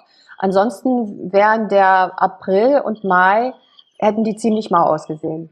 Ja, definitiv. Also deswegen, das ist so, ein- so, so zweischneidig. Auf der einen Seite ist mir sehr viel weggebrochen, auf der anderen Seite habe ich durch zufällig gute Vorbereitung Mhm. da einen Kurs aufgesetzt und gehalten, was sehr gut war. Und ähm, ehrlich gesagt, für unser Business oder mein Business ist es jetzt auch gut, dass viele gemerkt haben, hey, das, das macht wahnsinnig Spaß, ähm, sich über solche digitalen Kanäle zu unterhalten. Und da kann man sich gut unterhalten, da kann man, auch wenn man zu Hause sitzt, kann man gute Verbindungen aufbauen. Und die Hürde ist eigentlich gar nicht so groß. Ähm, das kommt mir zugute, weil ich ja auch viele Online-Kurse gebe und auch Coachings über, ähm, Mhm. über das Internet mache, über solche Webinar-Softwaren, wie wir das jetzt eben machen. Ähm, das gibt meinem Business im Nachhinein jetzt wieder einen Push. Also ich habe wahnsinnig viele Einzelcoaching-Anfragen zum Beispiel. Sehr viele Frauen, die sich auf der Warteliste eingetragen haben für meine ETF-Kurse und meine normalen Kurse. Also ähm, das hat für mein Business ehrlich gesagt ähm, positive Auswirkungen. Jetzt. Mhm. Also ich habe bei mir auch schon gespürt, es war ruhiger zum Teil in, in, in ein, ein oder anderen Wochen, was aber sicherlich daran liegt, dass ähm, vieles auf ein Jahr auch hier reingeprasselt wurde, Lockdowns, äh, Kurzarbeit und die Leute hatten, glaube ich, einfach andere Gedanken Genau. ähm, als jetzt, wie, wie investiere ich jetzt 1000 Euro oder wie komme ich jetzt an mein Geld und das, ähm, und das Volk zu bringen. Aber in der Tat, es waren so vielleicht so sechs bis acht Wochen, wo man gespürt hat, da war weniger los. Ähm, bei meinen Coachings war es irgendwie anders. Ähm, das ging ganz normal weiter. Da waren es, also bei mir sind es eher ähm, ältere Männer, also sagen wir mal so ab 45. Okay, ich bin ja jetzt fast selber, also bin ich jetzt, okay, ich bin noch 44. Also ab 45 sind es dann die älteren Männer, sage ich mal, Ü, Ü50, Ü45, die in der Tat wahrscheinlich in der Krise wenig zu spüren bekommen haben, die mhm. wahrscheinlich sagen, mein Geld, mein Verdienst läuft irgendwie weiter oder die hatten da wenig, ähm, wenig Bedenken und Probleme, weil sie einfach in gewissen Positionen sind. Aber äh, sie haben gemerkt, dass diese Krise dazu führt, ähm, dass irgendwas an großer Unsicherheit da ist. Also aus, mhm. aus Blick von Finanzen. Und ähm, das war dann so meist das Thema, dass man dort jetzt mal ein bisschen mehr ähm, Pep reinbringen will.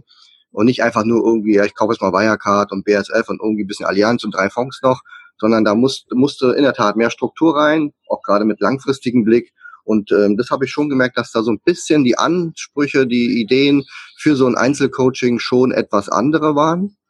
Mhm. Und ähm, für mich ist das einfach mit, mit der allgemeinen Angst, die ja allgegenwärtig war in der Gesellschaft, was heute schon viel, viel weniger ist. Die Leute, glaube ich, nehmen schon gar, gar nicht mehr diese, diese Restriktionen wahr. Gestern ein Bild gesehen, wie in England die Menschenmassen an, an, an, ans Ufer da am, am Meer, am Strand, ja.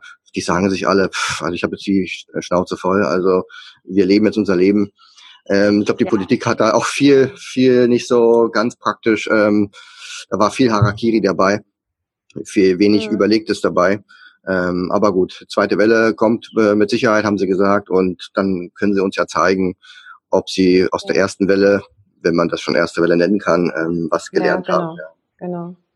Ja, das, das Stück, das ist bei mir aber auch so gewesen, dass die Fragen sich natürlich verändert hatten während der harten Phase des Lockdowns. Also da ging es, ähm, da ging es, da, da, das war komplett angstgetrieben ist mein Geld jetzt noch sicher? Oder ist es jetzt ein guter Zeitpunkt einzusteigen? Ne?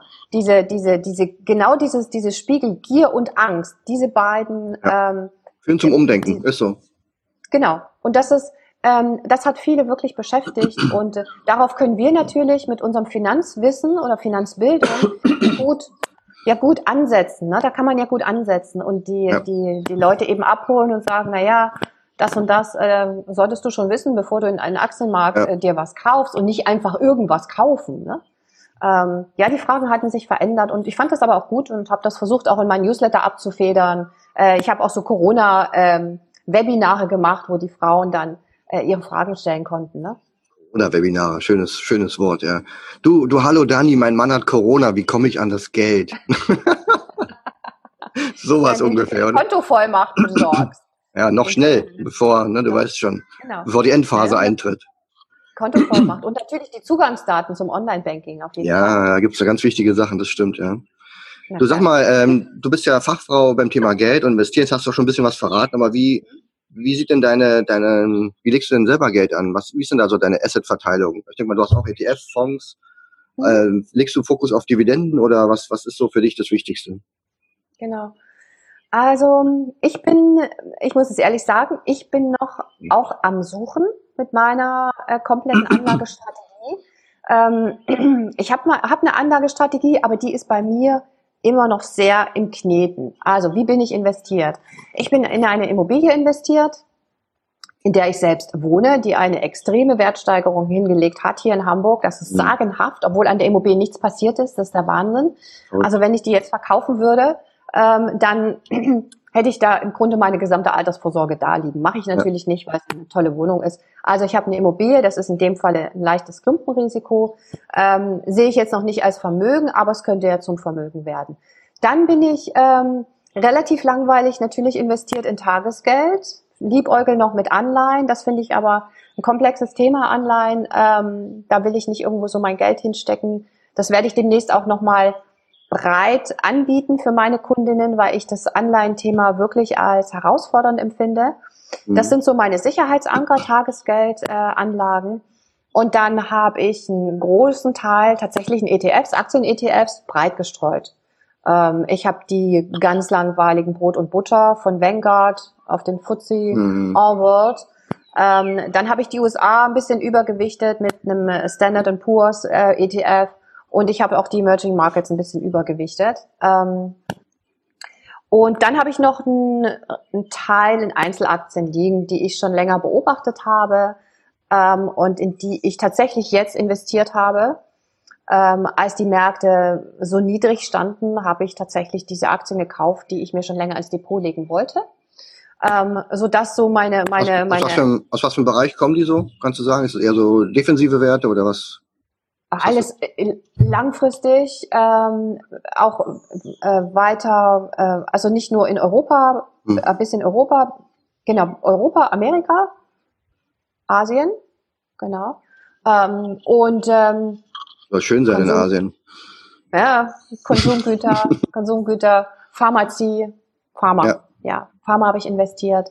Ähm, was ist es noch? Äh, Klamotte. Mhm. Ähm, das habe ich noch. Luxus, ein Luxuskonzern habe ich mir reingelegt, weil ich mir dachte, den hätte ich gerne, den wollte ich schon immer gerne haben. Luxus geht so immer. Super. Luxus, ich dachte mir, Luxus geht immer. Und es gibt so wahnsinnig viele Leute, die haben so wahnsinnig viel Geld und die stecken das da auch rein. Ich dachte mir, das ja. legst du dir jetzt ins Depot. Das ist aber, das ist für mich, also das muss ich ja auch sagen, das ist für mich so ein bisschen auch, dieses Geld, was ich in, in, in Teile in diese Aktien gelegt habe, ist für mich zur Hälfte tatsächlich auch komplett abschreibbar. Also das ist für mich mhm. so ein Langfristinvestment. Ja, ich habe nur solide Werte, Dividendenwerte, weil du gefragt mhm. hast. Ja. Ich gucke auch in der Tat immer auf die Dividende, wenn die, ich möchte das jedes Jahr eine Dividende ausschütten und das schon seit vielen Jahrzehnten im besten Falle. Also eine das gute Dividendenkontinuität zum Beispiel. Absolut. Ja. Ich, ähm, ich habe keine jungen Unternehmen äh, gekauft, die gibt es alle schon wirklich mehrere Jahrzehnte mm. und die haben schon seit über zehn Jahren ständig Dividende gezahlt. Das ist mir wichtig. Ja. Und worauf ich aber auch immer gucke, ist der Verschuldungsgrad der Unternehmen. Das ist gut, ja. Wenn, wenn Unternehmen hohe Verschuldungsgrade haben, da können sie so tolle Dividendenwerte haben, die will ich nicht haben. Also das ist mir total wichtig. Die Verschuld, der Verschuldungsgrad, ähm, wenn der gut ist, so wie ich ihn empfinde, als okay, für die Branche auch okay, dann ähm, das sind so meine beiden Haupt, also wenn man mal so die ganz groben Raster, das ist das, worauf ich tatsächlich mhm. gucke mhm. und das Geschäftsmodell. Wenn ich, wenn mir das zu chaotisch ist, also wenn ich das nicht verstehe, äh, dann investiere ich nicht. Oder wenn es auch etwas ist, was ich äh, nachhaltig im Sinne von Nachhaltigkeit nicht mittragen kann, dann investiere ich da auch nicht. Ich weiß es natürlich nicht immer. Also man kann ja nicht bis bis unten reinschauen. Aber ich habe keine Aus hm. Na, Finanzen hm. habe ich sowieso nicht, Finanztitel ja. habe ich sowieso nicht. Ich habe keine Banken drin, ich habe keine, keine Autohersteller drin. Mhm. Ähm, was ich noch interessant finde zum Beispiel sind Robotikunternehmen. Da habe ich noch zwei, die ich, die ich beobachte. Ähm, weil das finde ich, ein, das finde ich ein, eines der Megatrends, glaube ich, für die nächsten, also in den nächsten Jahrzehnten. Das finde ich auch super spannend. Ähm, aber das, da hast du völlig recht damit musst, daran musst du Freude haben, du musst Bilanzen lesen können, du musst Geschäftsberichte auch gern mal lesen, du musst auch gern was analysieren wollen. Wenn das, wenn du das nicht willst, dann kannst du nicht in Einzelaktien investieren, ist meine Meinung. Und wenn du so nimmst, mal die Immobilie rausgelassen, bin ich so in 60 Prozent etwa Aktien investiert ähm, mit ETFs und in Einzelaktien etwa 40 Prozent zurzeit in ähm, Tagesgeld. Und das werde ich aber wieder verschieben. Also die Verschiebung soll eigentlich eher Richtung 70 Prozent Aktien gehen und nur 30 Prozent, genau, ja. Investments und äh, die, die 30 Prozent nur in diese risikoarmen Bestandteile, in Anleihen und Tagesgeld. Das hat sich im Moment ein bisschen verschoben. Das werde ich ähm, wieder weiter ausbauen und da noch stärker investieren. Also so ist es. Ist, mein. Ansonsten Kryptogelder habe ich nicht. Ich finde, Kryptogeld ist kein Investment, das ist Zockerei. Kann machen, ist aber für mich kein Vermögensaufbau. Und alles andere, was ich nicht handeln kann, also Schmuck und, und, und, und äh, Kunst und so, äh, bin ich alles nicht investiert, nicht in Alkohol, Whisky oder all diesen Scheiß oder irgendwelche Handtaschen, die sie jetzt andrehen, Frauen, wo ich sage, hey, wo ist hier der Markt, wo ist die Börse, wo kann ich das jeden Tag verkaufen? Nein, mhm. sowas habe ich alles nicht. Also ich bin relativ langweilig unterwegs. Ne? Muss schon sehr liquide sein auch, ja. Yep, das ist für, ja, absolut, genau die Titel müssen liquide sein. Ich will das jederzeit verkaufen können. Ja. Deswegen der, irgendwie geschlossene Fonds oder so gibt es bei mir auch alles nicht. Ne? Ja. Gibt es sowas überhaupt noch? Ja, ne? Ich glaube, in, in Deutschland wurde das abgeschafft. Ich, ich, ich glaube sogar geschlossene Fonds in der Form gab es sogar nur in mm, Deutschland. Okay. Ähm, weiß ich, ich dachte, sie hätten sie abgeschafft und du musst, sie müssen jetzt tatsächlich äh, offen sein und du musst äh, Du musstest dann anmelden, dass du die, deine Anteile verkaufen willst. So war das, ja, ja, genau. Äh, na, so haben sie es umgestellt. Bestimmte Summen, ja, genau. Ja. Mhm. Ähm, was sagst du denn zu der Geldschwemme, die jetzt aufgrund Corona die, ähm, die Märkte geflutet haben? Sind ja, ich krieg's gar nicht mehr zusammen, Billionen, Billiarden. Ähm, ja. Ich glaube, uns steht ein, ein Sachwerte ähm, Jahrzehnt bevor. Dann wird deine ja. Immobilie in Hamburg nochmal richtig ja. äh, ein Goldkrönchen aufgesetzt bekommen, oder? Ja, so sehe ich das auch. Also wir werden, für mich ist das, dort schlägt sich die Inflation nieder, genau. In diesen, das ist inflationär, das sind inflationäre Tendenzen, ähm, die sich genau in den Sachwerten niederschlagen werden. Weil die Geld, weil das Geld ist ja da. Wenn die Anleihen aufgekauft sind, kommt ja, ne, das macht, macht ja die EZB und auch die, die Fed, kommt ja das Geld tatsächlich nochmal neu in den Markt, zusätzlich in den Markt. Wo geht ja. denn das hin? Natürlich äh, werden mehr Kredite vergeben äh, zu günstigen Konditionen. Dadurch äh, ist mehr liquide Mittel unterwegs und die Banken müssen es ja auch irgendwohin versenken, beziehungsweise die Unternehmen. Ja, das sehe ich auch so. Die Sachwerte werden weiter zulegen, Immobilien, äh, die REITs, Aktien, ETFs, das wird alles äh, steigen ähm, und vielleicht auch nicht mehr in gesundem Maße. Das kann ich jetzt noch nicht beurteilen, aber dort sehen wir definitiv die Inflation, ähm, weil die ähm, in den Verbraucherpreisen wahrscheinlich eher nicht, aber das ist ja auch so ein Ding. Darüber diskutiert ja die Fachwelt auch schon seit vielen Jahren. Eigentlich gehört, wenn du die Inflation, also den Kaufkraftverlust, wirklich abbilden wolltest, dann müsstest du auch einen Inflationsindex haben für eben Sachwerte, zum Beispiel für Aktien, für Immobilien und so weiter. Die Immobilien fließen ja, die hohen Preise fließen ja nur über die erhöhten Mieten in den Verbraucherpreisindex der Europäischen Zentralbank zum Beispiel ein. Aber da gibt es ja keinen keinen Link zu den Aktien oder so. Das wird ja, das, das gucken die sich zwar an, aber das fließt ja nicht in die, in die mit Inflation rein, ja. mit rein.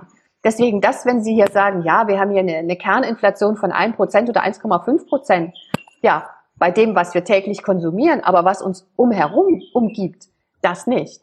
Und das entzieht sich damit der Steuerung letzten Endes der EZB. Deswegen, das ist für mich deswegen die, die, die Inflationsrate, die offizielle, die wir haben, es ist auch ein politisches Instrument ähm, und bildet nicht die tatsächliche, den tatsächlichen Kaufkraftverlust ab. Vielleicht ja. auch gewollt, muss man ja sagen. Natürlich. Ja, na, na klar, absolut. Ich habe einen Bericht gemacht, wie die Inflationsrate gemessen wird, der Verbraucherpreisindex, der harmonisierte. Und ähm, ich habe dadurch mitbekommen, dass in den Statistikämtern und dass von fachlicher Seite auch darüber diskutiert und gestritten wird, dass das nicht richtig ist, dass die Aktienpreise nicht mit einfließen, dass die Immobilienpreise nicht mit mhm. einfließen, etc. pp. Und es wird fachlich diskutiert, warum wird es nicht gemacht? Weil es eine politische Entscheidung ist. Ja. So ist meine, meine Schlussfolgerung, ne? Ja, wir wissen ja nichts, wir sind ja Schlafschafe. Wir können ja nur vermuten. Ähm. Ja, es wird ja, kein, es wird ja keiner, es sagt, das sagt ja keiner offiziell in dein Mikrofon, ne? Na, du kannst bei mir ruhig offiziell alles sagen, was du willst. Hat ja keiner. Ja. Sag Meine mal, was, Meinung kann Was ist denn mit, ähm, mit so Edelmetallen? Hast du jetzt gar nicht erwähnt? Ich bin nicht in Edelmetalle investiert, äh, in keiner Weise. Also nicht, in, nicht über Aktien. Äh, und ich halte auch keine Edelmetalle. Auch keine Münzen ähm, so unterm Kopfkissen im Keller nein, irgendwie? Nein. Ich habe eine große Münze, aber nur aus ähm, Schokolade. Ja, ich habe eine ganz große, ein, ein Kilo ähm, Stimmt, hast du mir mal erzählt. Ja. Erzähl mal, genau, war, war ganz interessant. Und, Erzähl mal. Und, und die ist, die ist, die sieht so wunderschön aus, äh, ja. so mit einem Koala-Bär drauf und das ist also wunder, wundertoll. Nee, gar, gar kein Koala-Bär. Äh, ein, ein Eisvogel ist drauf. Ein Eisvogel ist drauf. Wunderschön. Ja. Ähm, damit habe ich mal spekuliert. Ich habe da mal ähm, mehrere tausend Euro äh, Silber gekauft äh, in solchen großen 1 Kilo Münzen. Mhm ähm, um für, für spekulative Zwecke, in der Tat, spekulativ. Ja. Und ich habe sie verdoppelt und im, im Hochstand damals habe ich sie verkauft, habe also den, mein, mein Einsatz verdoppelt. Das war ganz klar angelegt als spekulatives Element, weil es, weil es absehbar war, dass die Preise steigen. Mhm. Ähm, Im Übrigen ist es wieder jetzt wieder auf den Preis zurückgefallen, zu dem ich es damals gekauft hatte. Es war wirklich eine spekulative Blase und Erhöhung.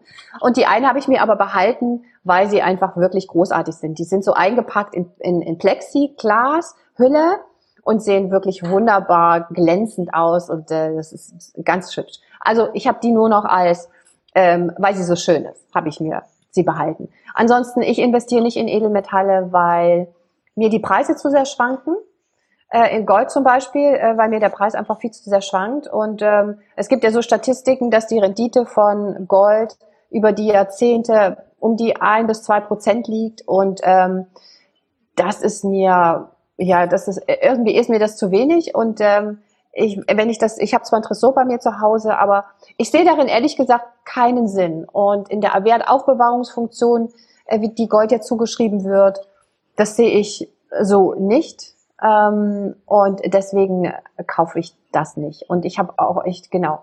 Also wenn die, wenn mein Vermögen vielleicht mal größer wird, vielleicht denke ich dann, ja, könnte ich vielleicht mal zwei oder fünf Prozent investieren, ähm, aber also außerhalb der Immobilie. Aber äh, da bin ich noch nicht und deswegen fällt das für mich, fällt das für mich aus. Ähm, es ist schon richtig, ähm, Entschuldigung, wie du sagst, dass langfristig über die Jahrzehnte gesehen Gold ähm, nicht so eine große Performance hinlegt. Man muss aber bei den Edelmetallen auch sehen, dass es in gewissen Zyklen stattfindet. Ja. Und, der, und der letzte ja. Zyklus begann im Jahr 2000 mit der Wende. Und wenn du dir den Chart ähm, und dann noch nochmal auf Euro-Basis, also Gold in Euro, nicht Gold in mhm. Dollar anschaust, weil wir leben ja im Euro-Raum, also du zumindest, ich lebe ja hier bei Taibart, müsste ich mir da mal anschauen, ähm, dann siehst du eine extreme äh, Wertsteigerung bei Gold, die mhm. teilweise sogar die Aktienmärkte oder einzelne Aktien übersteigt. Ja, ja. das es ist aber, wie gesagt, diese Phase und wo, wohin wir uns jetzt gerade befinden, deswegen habe ich ja gesagt, das nächste Jahrzehnt, die nächsten Jahre sind da sehr entscheidend.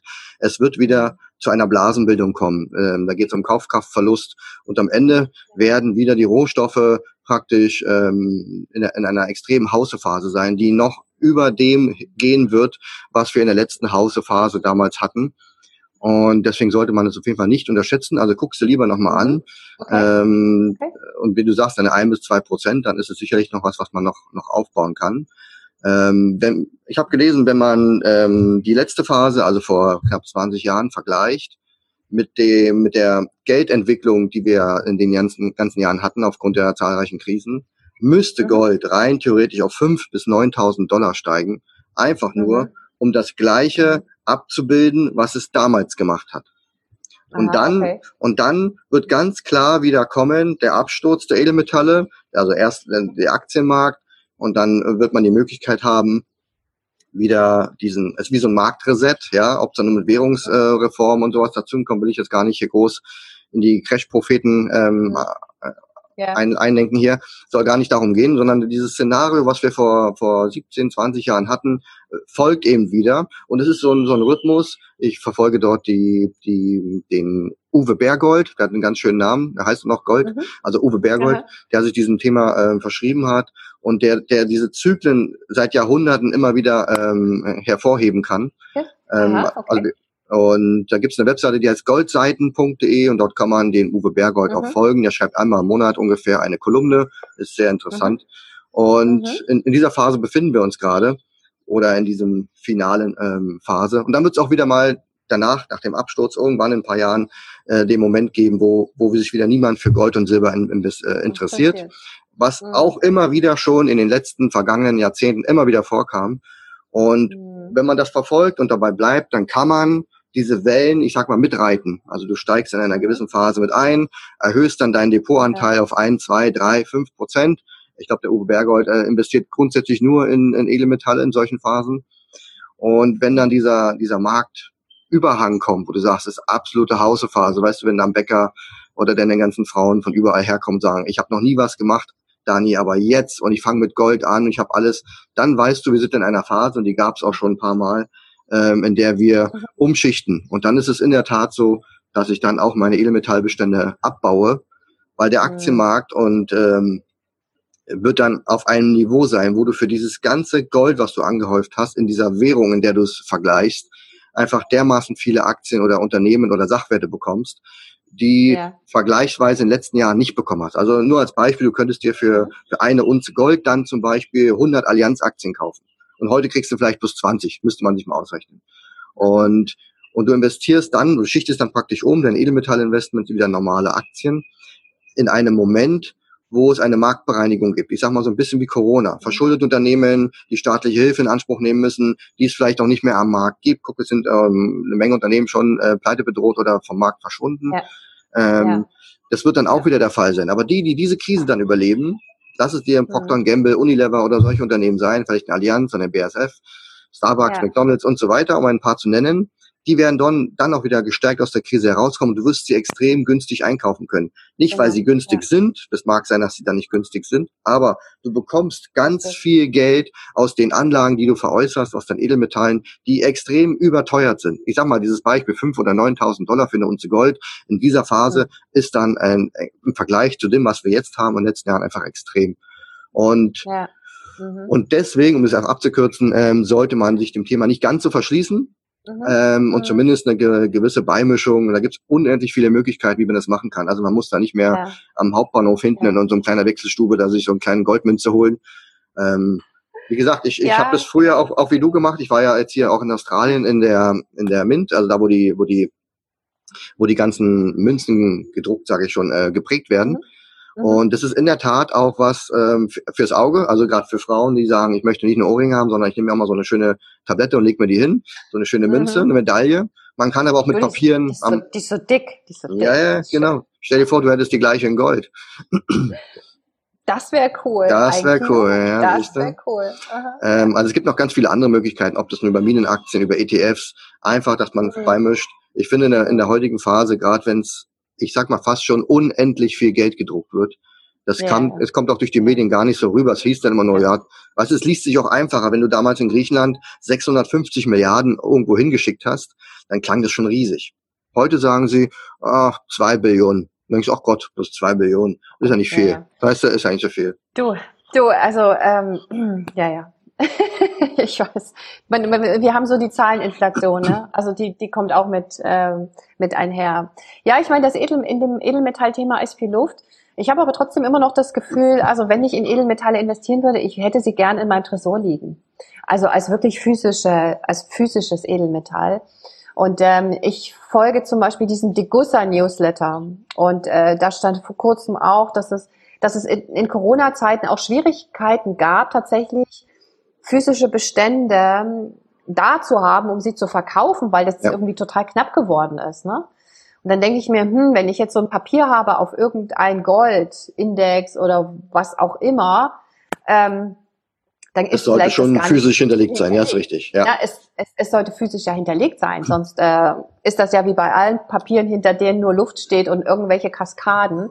Ähm, siehe Finanzkrise 2008, ja. und dann ist mein Geld weg und dann habe ich da 10, 20, 30.000 in diesen Sachen liegen. Das brauche ich mhm. dann auch nicht. Also das ist, das ist, ähm, ja, ich habe das schon auch auf dem Schirm. Äh, aber es bieten sich ja auch ähm, Goldminen, Goldminen-ETFs ja. an. Das ist nichts anderes wie zum Beispiel ein ähm, ja. ETF auf dem Chemiesektor. Und dann gibt's halt mhm. Goldminen. Mhm. Ähm, das sind mhm. Unternehmen, die arbeiten, die haben dort ihre Minen, die haben auch ihre ihre Lager, die produzieren in der Regel auch auf Termin. Das ist ganz wichtig bei den Unternehmen. Das heißt, die können heute produzieren und wissen schon, welchen Preis sie dafür kriegen, wann sie das abliefern müssen. Das ist eigentlich in der Phase, in der wir uns gerade ähm, befinden, mhm. ein sehr berechenbares Geschäft. Und ja, es wird irgendwann mal wieder den, den, den Umschwung geben, aber bis dahin wird noch einiges passieren, ja. Mhm. mhm. Ja. Wäre auf jeden Fall eine Alternative. Du sag mal, ähm, ja.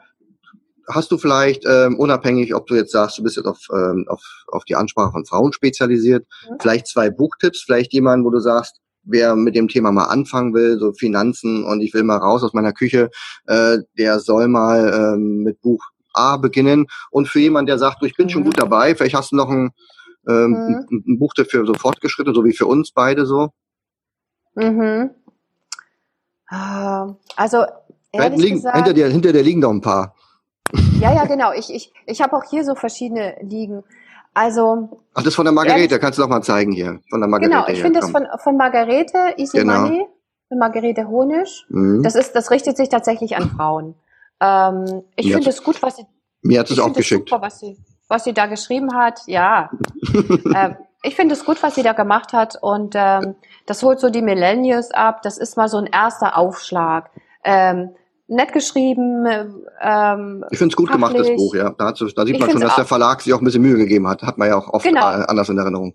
Genau, genau. Der Verlag hat sich Mühe gegeben. Fachlich ist es, hat es Hand und Fuß. Ähm, deswegen, äh, das, das würde ich empfehlen können. Mhm. So für den Einstieg, ganz allgemein, ist das schon ist das, ist das okay. Mhm. Ähm, warte mal, was habe ich denn noch? Ich finde, so mit Einsteigerbüchern ist es nicht so einfach, wenn ich ehrlich bin. Also manchmal, entweder sie sind wahnsinnig flach Ähm, Was oder ist sie Tagesgeld? Dann, äh, ja, nee, das ist ja wichtig. Das ist ja, ja wichtig. Aber ähm, das meine ich gar nicht mit flach, sondern es ist so verpackt, so als wäre es ein bisschen blöd oder so. Also einfach zu, ja, komisch. Ähm, das ist es auch nicht. Ähm, aber äh, Margarete kommt da schon hin. Ich finde natürlich auch Alberts Buch, Finanzvisier, ne, der Finanzvisier, vom Grundsatz her nicht schlecht, für Frauen aber eher so ein bisschen lala, weil Albert ist ja ähm, vom, vom, vom, vom, von der Wortwahl her ein bisschen deftig und so. Und ähm, sein Buch ist an manchen Stellen auch nicht so gut strukturiert. Habe ich ihm auch schon gesagt. Oh, puh, ähm, bin ja zufrieden.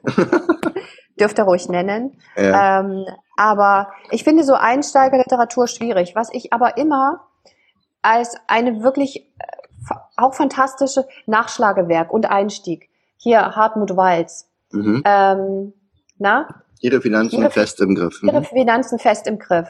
Es ist ein schmales Buch und ähm, da stehen einfach wirklich die, die, die wichtigsten Dinge, was du wissen musst hier, was dich auf dem, auf dem überhaupt beim Thema Geld ähm, beschäftigen sollte, was du einfach wissen musst, ne? Was ist, was, welche, welche Herausforderungen es zum Beispiel jetzt hier bei der Nullzinswelt gibt, ne? was Inflation ist, mit der Besteuerung, dann ähm, was ist, er hat halt unvorteilhafte Produkte, vorteilhafte Produkte, ne? Er ordnet das auch gleich rein mhm. ein. Und das ist, ähm, ich finde das zum Einstieg so auch als Nachschlagewerk. Weißt du, du kannst dir irgendwo mal reinlesen. Kryptowährungen zum Beispiel. Ne? Du ja. kannst dir einfach Riester Rürup-Verträge. Da kannst du das, das ist nicht so wahnsinnig lang. Weißt du, das geht ja über drei, vier Seiten. Und dann hast du schon mal die wichtigsten Punkte, was du über Rürup, Riester wissen musst. Das finde ich super. Auch zum Einstieg und zum Nachschlagen finde ich das klasse. Ich glaube, wichtig ist ähm, auch, ähm, überhaupt erstmal Interesse zu wecken, zu sehen, dass das ganze Thema ja vielfältig ist. Ja, wir könnten wahrscheinlich zwei Stunden oder ewig drüber reden, alleine wie man die Einnahmen steigern könnte. Dann haben wir noch ja. gar nichts bei den Ausgaben gemacht. Und wenn wir dann das. Geld, was übrig genau. ist, investieren genau. wollen, dann können wir noch wochenlang reden. Genau. Ähm, es muss Interesse genau. wecken, man muss einfach genau. Spaß mitbringen, Zeit mitbringen. Und wenn man genau. dann erkennt, oh, ich glaube, ETFs ist ganz gut, dann kann man sich ja separat nochmal mit Get, von mir aus in ETFs einlesen oder man genau, äh, genau. stürzt sich auf seinen Riester und seine Versicherung und fängt damit an, dort mal aufzuräumen und auszusortieren. Und Absolut, ähm, ja. ja, genau. Genau. Und weißt du, was ich, weißt du, was ich auch noch toll finde? Warte mal. Mhm, ich warte hier. Was ich wirklich auch ein gutes Buch finde, hier. Äh, John C. Bogle. Mhm. Na? Das kleine Handbuch. Das, des vernünftigen Investierens. Ja. Das finde ich so als Mittelliteratur ganz gut. Also wenn du schon so ein bisschen angefangen hast, ähm, äh, dich mit Finanzen zu beschäftigen, Vogel erzählt hier ganz viel über den Aktienmarkt, aber in einer sehr netten, aufgeräumten ähm, äh, Weise, die das Fachliche mischt, aber auch nette Geschichten drumherum erzählt. Und du wirst hier nicht erschlagen. Hier stehen Details drin, aber du wirst nicht erschlagen mit diesen mhm. Details. Also es geht nicht so wahnsinnig in die Tiefe, wo wir beide sagen würden, na ja, also hier würde ich jetzt gerne noch mehr wissen, wie ist diese mhm. Zahl zustande gekommen? Das, das lässt er weg. Ähm, und das finde ich, das finde ich auch ein ganz, ganz äh, tolles Buch, wo man sich den Aktienmarkt nähert. Wie entstehen Aktienkurse? Ähm, wie ist, wie war in der Vergangenheit die Aktienkursentwicklung? Ähm, wo läuft der Aktienwert letzten Endes hin? Mm. Ne? Und das ist, ähm, das finde ich echt eine super Buchempfehlung für mittendrin. Und ähm, warte mal genau, meine, meine hin, Sachen da hinten. Und wenn jemand sich überhaupt mit Geld beschäftigen will, gibt es von Stefan Mehkefer auch ein ganz tolles Buch, ähm, was ich immer wieder großartig finde, warum eigentlich genug Geld da ist. Mhm, okay. Das ist so ein Grundlagenbuch über Volkswirtschaft und Geld. Wie entsteht Geld? Wie hängt das mit der Volkswirtschaft zusammen? Seine Schlussfolgerung ist diskussionswürdig, weil er will ähm, ein Minusgeld einschaffen, also ein Schwundgeld. Weißt du, was das ist? Ein Schwundgeld, dass du, das ist das im Grunde das, was wir jetzt haben, das auf den Konten immer ähm, mehr wird. Nee, eben immer weniger wird. Meine ich ja. Also, jetzt, jetzt ist ne, genau das genau, Gegenteil. Mhm. Negativ, Negativzinsen. Dass du quasi das Geld nicht auf dem Konto legst, sondern es ausgibst. Also dass das Geld ständig in, in, ähm, in Bewegung ist. Na? Genau. Äh, und dass es nicht gehortet wird. Und äh, dass du es aber verleihen kannst. Und bist du gezwungen, was zu machen, bevor es dir wieder entschwindet. Genau. Ähm. Genau. Du bist, und also, ne, diesem Ganzen so ein Drive zu geben, äh, damit ähm, eben Innovationen entstehen, damit ähm, das ist kein, das ist keine keine Rede für Konsum, ne? Ähm, das ist aber ein komplexes Konstrukt und es gibt da fachlich eine heftige Diskussion darüber, die ich, mit der ich mich nicht auseinandergesetzt habe, muss ich ehrlich sagen. Ähm, deswegen kann ich das gar nicht beurteilen, ob das gut ist, ob das hm. schlecht ist. Aber mal ein anderer Ansatz zumindest, ja. Es ist ein Ansatz und ich finde auch, dass wir das ja nicht diskutieren, Alex. Ne? Wo kommt eigentlich das Geld her? Die EZB bringt es in Umlauf, äh, aber sie, sie finanziert zum Beispiel ja nicht Staaten direkt. Also die Bundesrepublik Deutschland kann nicht direkt bei der EZB Geld aufnehmen. Da müssen sie über die Banken gehen. Mhm. Warum kann man das nicht eigentlich direkte Staatsfinanzierung machen von der EZB? Warum nicht? Was spricht genau dagegen? Mhm. Wir diskutieren das ja gar nicht. Ähm, gesamtgesellschaftlich. Wir diskutieren auch nicht, warum kann ich als Verbraucherin, äh, als Kundin nicht einfach zur EZB gehen und dort mein Geld bekommen? Warum muss ich zur Bank gehen? Warum habe ich bei der EZB kein kein Bankkonto, warum darf ich das nicht haben? Also diese Dinge, da gibt's ja auch Diskussionen drüber. Ne? Mhm. Äh, brauchen wir die Banken eigentlich? Wozu brauchen wir die Banken in der digitalen Welt? Eine ganz spannende Diskussion, die wir damit auch aufmachen, aber es wird eben leider nicht so diskutiert. Und Stefan Mekiffer ist ein junger Ökonom, also finde ich super, ähm, was er, wie er alles das erklärt, wie Geld entstanden ist. Äh, und das ist ein ganz wichtiger Bestandteil von dem, um dann gut zu investieren auch. Ich meine, es wird ja immer auf das aktuelle System so rumgehackt, es ist ja schlecht, es wird nicht funktionieren, es ist ja endlich irgendwie und irgendwann. Ähm, aber sobald man jemand kommt und sagt, es gibt Alternativen, mhm. nehmen wir mal dieses Schwundgeld, wird sofort gesagt, ja, das geht aber nicht oder das genau. kann ja gar nicht. Ähm, ich finde so, ähm, ja. zumindest anhören äh, sollte man sich mal, man kann sicherlich alle Methoden mal testen und es gibt immer äh, Pro und Kontras. Aber gut, äh, nur, nur weil wir ein System haben, was ähm, nicht, nicht gerecht oder nicht funktioniert, äh, als ja. wahrgenommen wird, sollte man jetzt, wie gesagt, die anderen Sachen nicht verpönen. Genau. Das ist auch diese, diese Vollgelddiskussion, das ist auch dieses Schwundgeld, das ist diese, das sind diese. Ähm, Entschuldigung. das sind die, diese Diskussionen, die wir da führen und ähm, diese, ähm, dieses Schwundgeld wurde auch schon testweise wo einge in, in, der, in der Region ah, begrenzt okay. eingeführt. Und das hat sehr gut funktioniert. Okay. Aber das ist eben, ich meine, du weißt selber, äh, das sind gerade bei dem Finanz, äh, im Finanzsektor, es sind so große Kräfte, so viele Leute, nee, es sind wenige Leute, die wahnsinnig profitieren und die haben mächtigen Einfluss auf unsere Politiker und Politikerinnen. Ähm, und äh, deswegen ändert sich da auch nichts, weltweit nicht. Ähm, und ich weiß nicht, was passieren muss, damit sich da mal was ändert. Ähm, vielleicht durch Finanzbildung von unten, wäre super. Aber es ist genau das, was du sagst. Wir diskutieren leider nicht darüber systemische Fragen. Wir diskutieren systemische Fragen nicht. Ich hatte ja gehofft, dass nach der Finanzkrise wir wirklich systemisch mal diskutieren. Was wollen wir von einem Bankensystem? Was soll das Bankensystem als Dienstleisterin für uns, für die Wirtschaft äh, leisten? Wurde wieder nicht diskutiert. Eine große verpasste Chance, was ich sehr bedauere. Ja, es wird immer nur geheilt und noch ein Verband angelegt und, und, und. Genau. Und ähm, irgendeiner habe ich mal gelesen, der hat gesagt, ja. äh, man kann noch so viel Geld drucken und so weiter. Solange das alles miteinander mitwächst, Schulden und Geld und alles, äh, dann ist es egal, ob wir damals vor, vor zig Jahren von einer Milliarde geredet haben. Wenn es alles gleich mitwächst, dann reden wir halt einfach von zwei Billionen. Aber im Grunde ist genau. alles genau das Gleiche und die Preise sind mitgewachsen. Guck mal, Franz genau. Beckenbauer, ähm, genau. Franz Beckenbauer ist ja mal irgendwann mal Meister geworden und dann hat er mal im Interview gesagt, ähm, also für alle Frauen jetzt zuhören, geht ist kurz zum Fußball, ja, ähm, ähm, und hat dann gesagt, er hat dann äh, als Prämie oder als Geschenk zur Meisterschaft äh, so ein Sofa bekommen. Also eine Sitzgarni Sitzgarnitur. Jetzt stell dir das doch mal heute vor. Also ein paar Jahre später, ein paar zehn Jahre später, äh, Cristiano Ronaldo gewinnt die Champions League und die stellen ihm da ein Sofa hin. Also ja. äh, der, der macht äh, hunderte Millionen Umsatz ähm, und Gewinn und keine Ahnung im Jahr. Das ist ja, das muss ja irgendwo herkommen. Und das okay. hat auch der Franz Beckenbauer sich, glaube ich, nicht ähm, erträumen lassen, Aha. dass wir mal beim Fußball äh, irgendwo hinkommen, wo die Bundesliga mit Milliarden redet. Ähm, und ja, so werden wir auch da hinkommen, dass wir in 20 Jahren, wenn es die Bundesliga da nach Corona noch gibt, wird es einfach so sein, dass die sagt, ey, wir haben ein neues Rekordergebnis, die gesamte Bundesliga hat vielleicht die ersten 500 Milliarden Umsatz gemacht. Da, da denken wir heute auch, ist doch Blödsinn, wie soll das funktionieren? Ja, da kostet halt ein Spieler immer grundsätzlich eine Milliarde. Äh, ja. FC Bayern München kauft nur noch Milliarden später. Das kann man sich heute nicht vorstellen, aber im Endeffekt ist es dann und deswegen wird das System auch irgendwie immer so weitergehen. Deswegen kann auch so Gold zum Beispiel irgendwann mhm. ist der, der niedrigste Preis, den du beim Gold noch kriegst in der schlechten Phase 5000 Dollar. Nee. Ja, weil es einfach in der Zeit zu den Milliardeneinkäufen beim FC Bayern einfach ein normales Verhältnis ist. Und das ist halt diese Kaufkraft, die mit diesem Edelmetall zum Beispiel mhm. auch erhalten wird. Also ich mhm. glaube, wir, ich glaube, wenn wir, wenn wir nächstes Jahr nochmal sprechen, dann wird, äh, wird sich nicht viel geändert haben. Aber ich finde es schon mal gut, dass du, äh, dass du zumindest jemand bist, der auch in der Öffentlichkeit ähm, dein, dein Standing nutzt, ähm, solche Sachen anzusprechen und voranzubringen.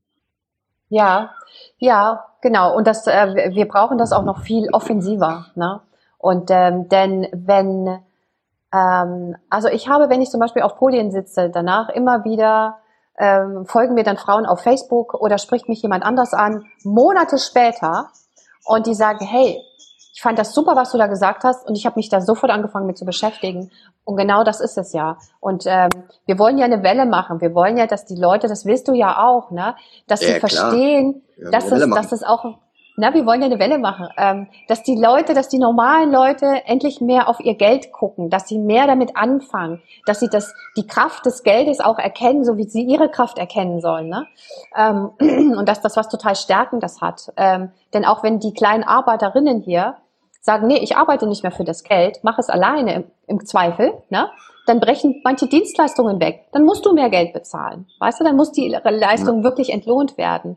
Und ähm, ja, naja, es ist noch ein langer Prozess. Genau, aber es ist ein gutes Beispiel. Du, ähm, ich weiß nicht, in Asien hier gibt's ja diese Shops an jeder Ecke, diese 7-Eleven, diese Geschäfte, die 24 Stunden offen haben.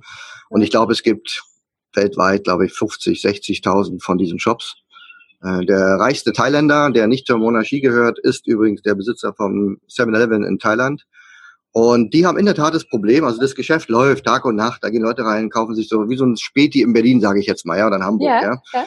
Nur ja. ist halt alles systematisiert, alles, ähm, wie gesagt, ähm, diese ganzen, ist eine Riesenkette. Und die haben das Problem, ähm, dass sie keine Mitarbeiter mehr finden oder sich extrem schwer tun, Mitarbeiter zu finden, weil diese Länder hier in Südostasien einen Wohlstand erfahren. Und früher war das so, du warst froh, einen Job zu haben, der weg von, von der Landwirtschaft ging oder vom Tourismus, gibt's ja auch hier eine Menge äh, äh, Jobs sondern hin zu solchen Geschäften. Und die tun sich jetzt schwer, weil die Leute sagen, du, es gibt viele andere Jobs, die ich machen kann, die besser bezahlt sind. Warum soll ich denn jetzt in einem abwertend jetzt mal gesagt Späti arbeiten, mit rund um die Uhr, keine Ahnung, was die kriegen. Ich sag mal, dieses typische europäische 10 Dollar die Stunde oder, oder noch weniger, ist ja hier ganz, ganz mhm. wenig. Und da haben die mhm. Probleme. Und das siehst du auch im Aktienkurs in den letzten Jahren. Sie haben immer mehr unterbesetzte Filialen, können kaum noch neue Filialen öffnen, weil sie einfach keine Leute finden. Und das ist so ein bisschen, ja. auch wie du sagst, es findet auch Umdenken statt, dass Leute sagen, ich muss nicht mehr jeden Job annehmen. Es gibt immer wieder Möglichkeiten, seinen ein, eigenen Wohlstand auch zu leben und nicht nur dann ja. davon zu reden. Ja, ja, ja. ja. Ja, das sind Prozesse und äh, wir, wir sind auch, äh, muss man auch sagen, wir leben gerade in einer ganz spannenden Phase auch, glaube ich, das, der Menschheit ähm, mit Klimawandel und äh, immer stärkerer Globalisierung dann die neue Gewichteverschiebung zwischen, zwischen USA, Russland, China, Afrika. Wo steht Afrika? Deutschland, also, muss auch mal Deutschland erwähnen zwischendurch mal. Wir sind auch ganz naja, groß mit dabei. Leider nicht, leider nicht. Leider nicht. Und das ist, das ist, ja, das, du, das, das macht mir auch wirklich, das macht mir auch Sorge, dass Europa nicht die Stärke entwickelt, die es entwickeln könnte. Wir könnten so ein großartiger Kontinent sein, kulturell, aber auch wirtschaftlich. Und wir zerreden uns ähm, in vielen Teilen und äh, gehen nicht die wirklichen großen mhm. Gemeinschaftsprobleme an. Das finde ich sehr, sehr schade. Und wenn wir das weiter so machen, dann werden wir zerrieben zwischen diesen. Ich glaube, wir werden, ja. wir werden schon von den Außenmächten zerrieben, absichtlich. Äh, manchmal kommt mir Europa vor wie so ein Kindergarten, wenn die so einen Ausflug machen. Ja. Da gibt's in der Mitte ja. so diese ein, zwei Erzieherinnen Mhm. die denn, ich sage jetzt nicht Hundeleine, aber die dann ihre 20 Kinder da betreuen und dann durch die Straßen zum Spielplatz gehen. Ja, die zwei großen ist dann Deutschland und Frankreich, sind die Erzieherinnen und alles mhm. andere, was da drumherum läuft, diese kleinen Kids, das sind die anderen Länder. Und es ist die Frage, wie willst du Europa stark machen, indem du die ganzen Kinder äh, groß machst?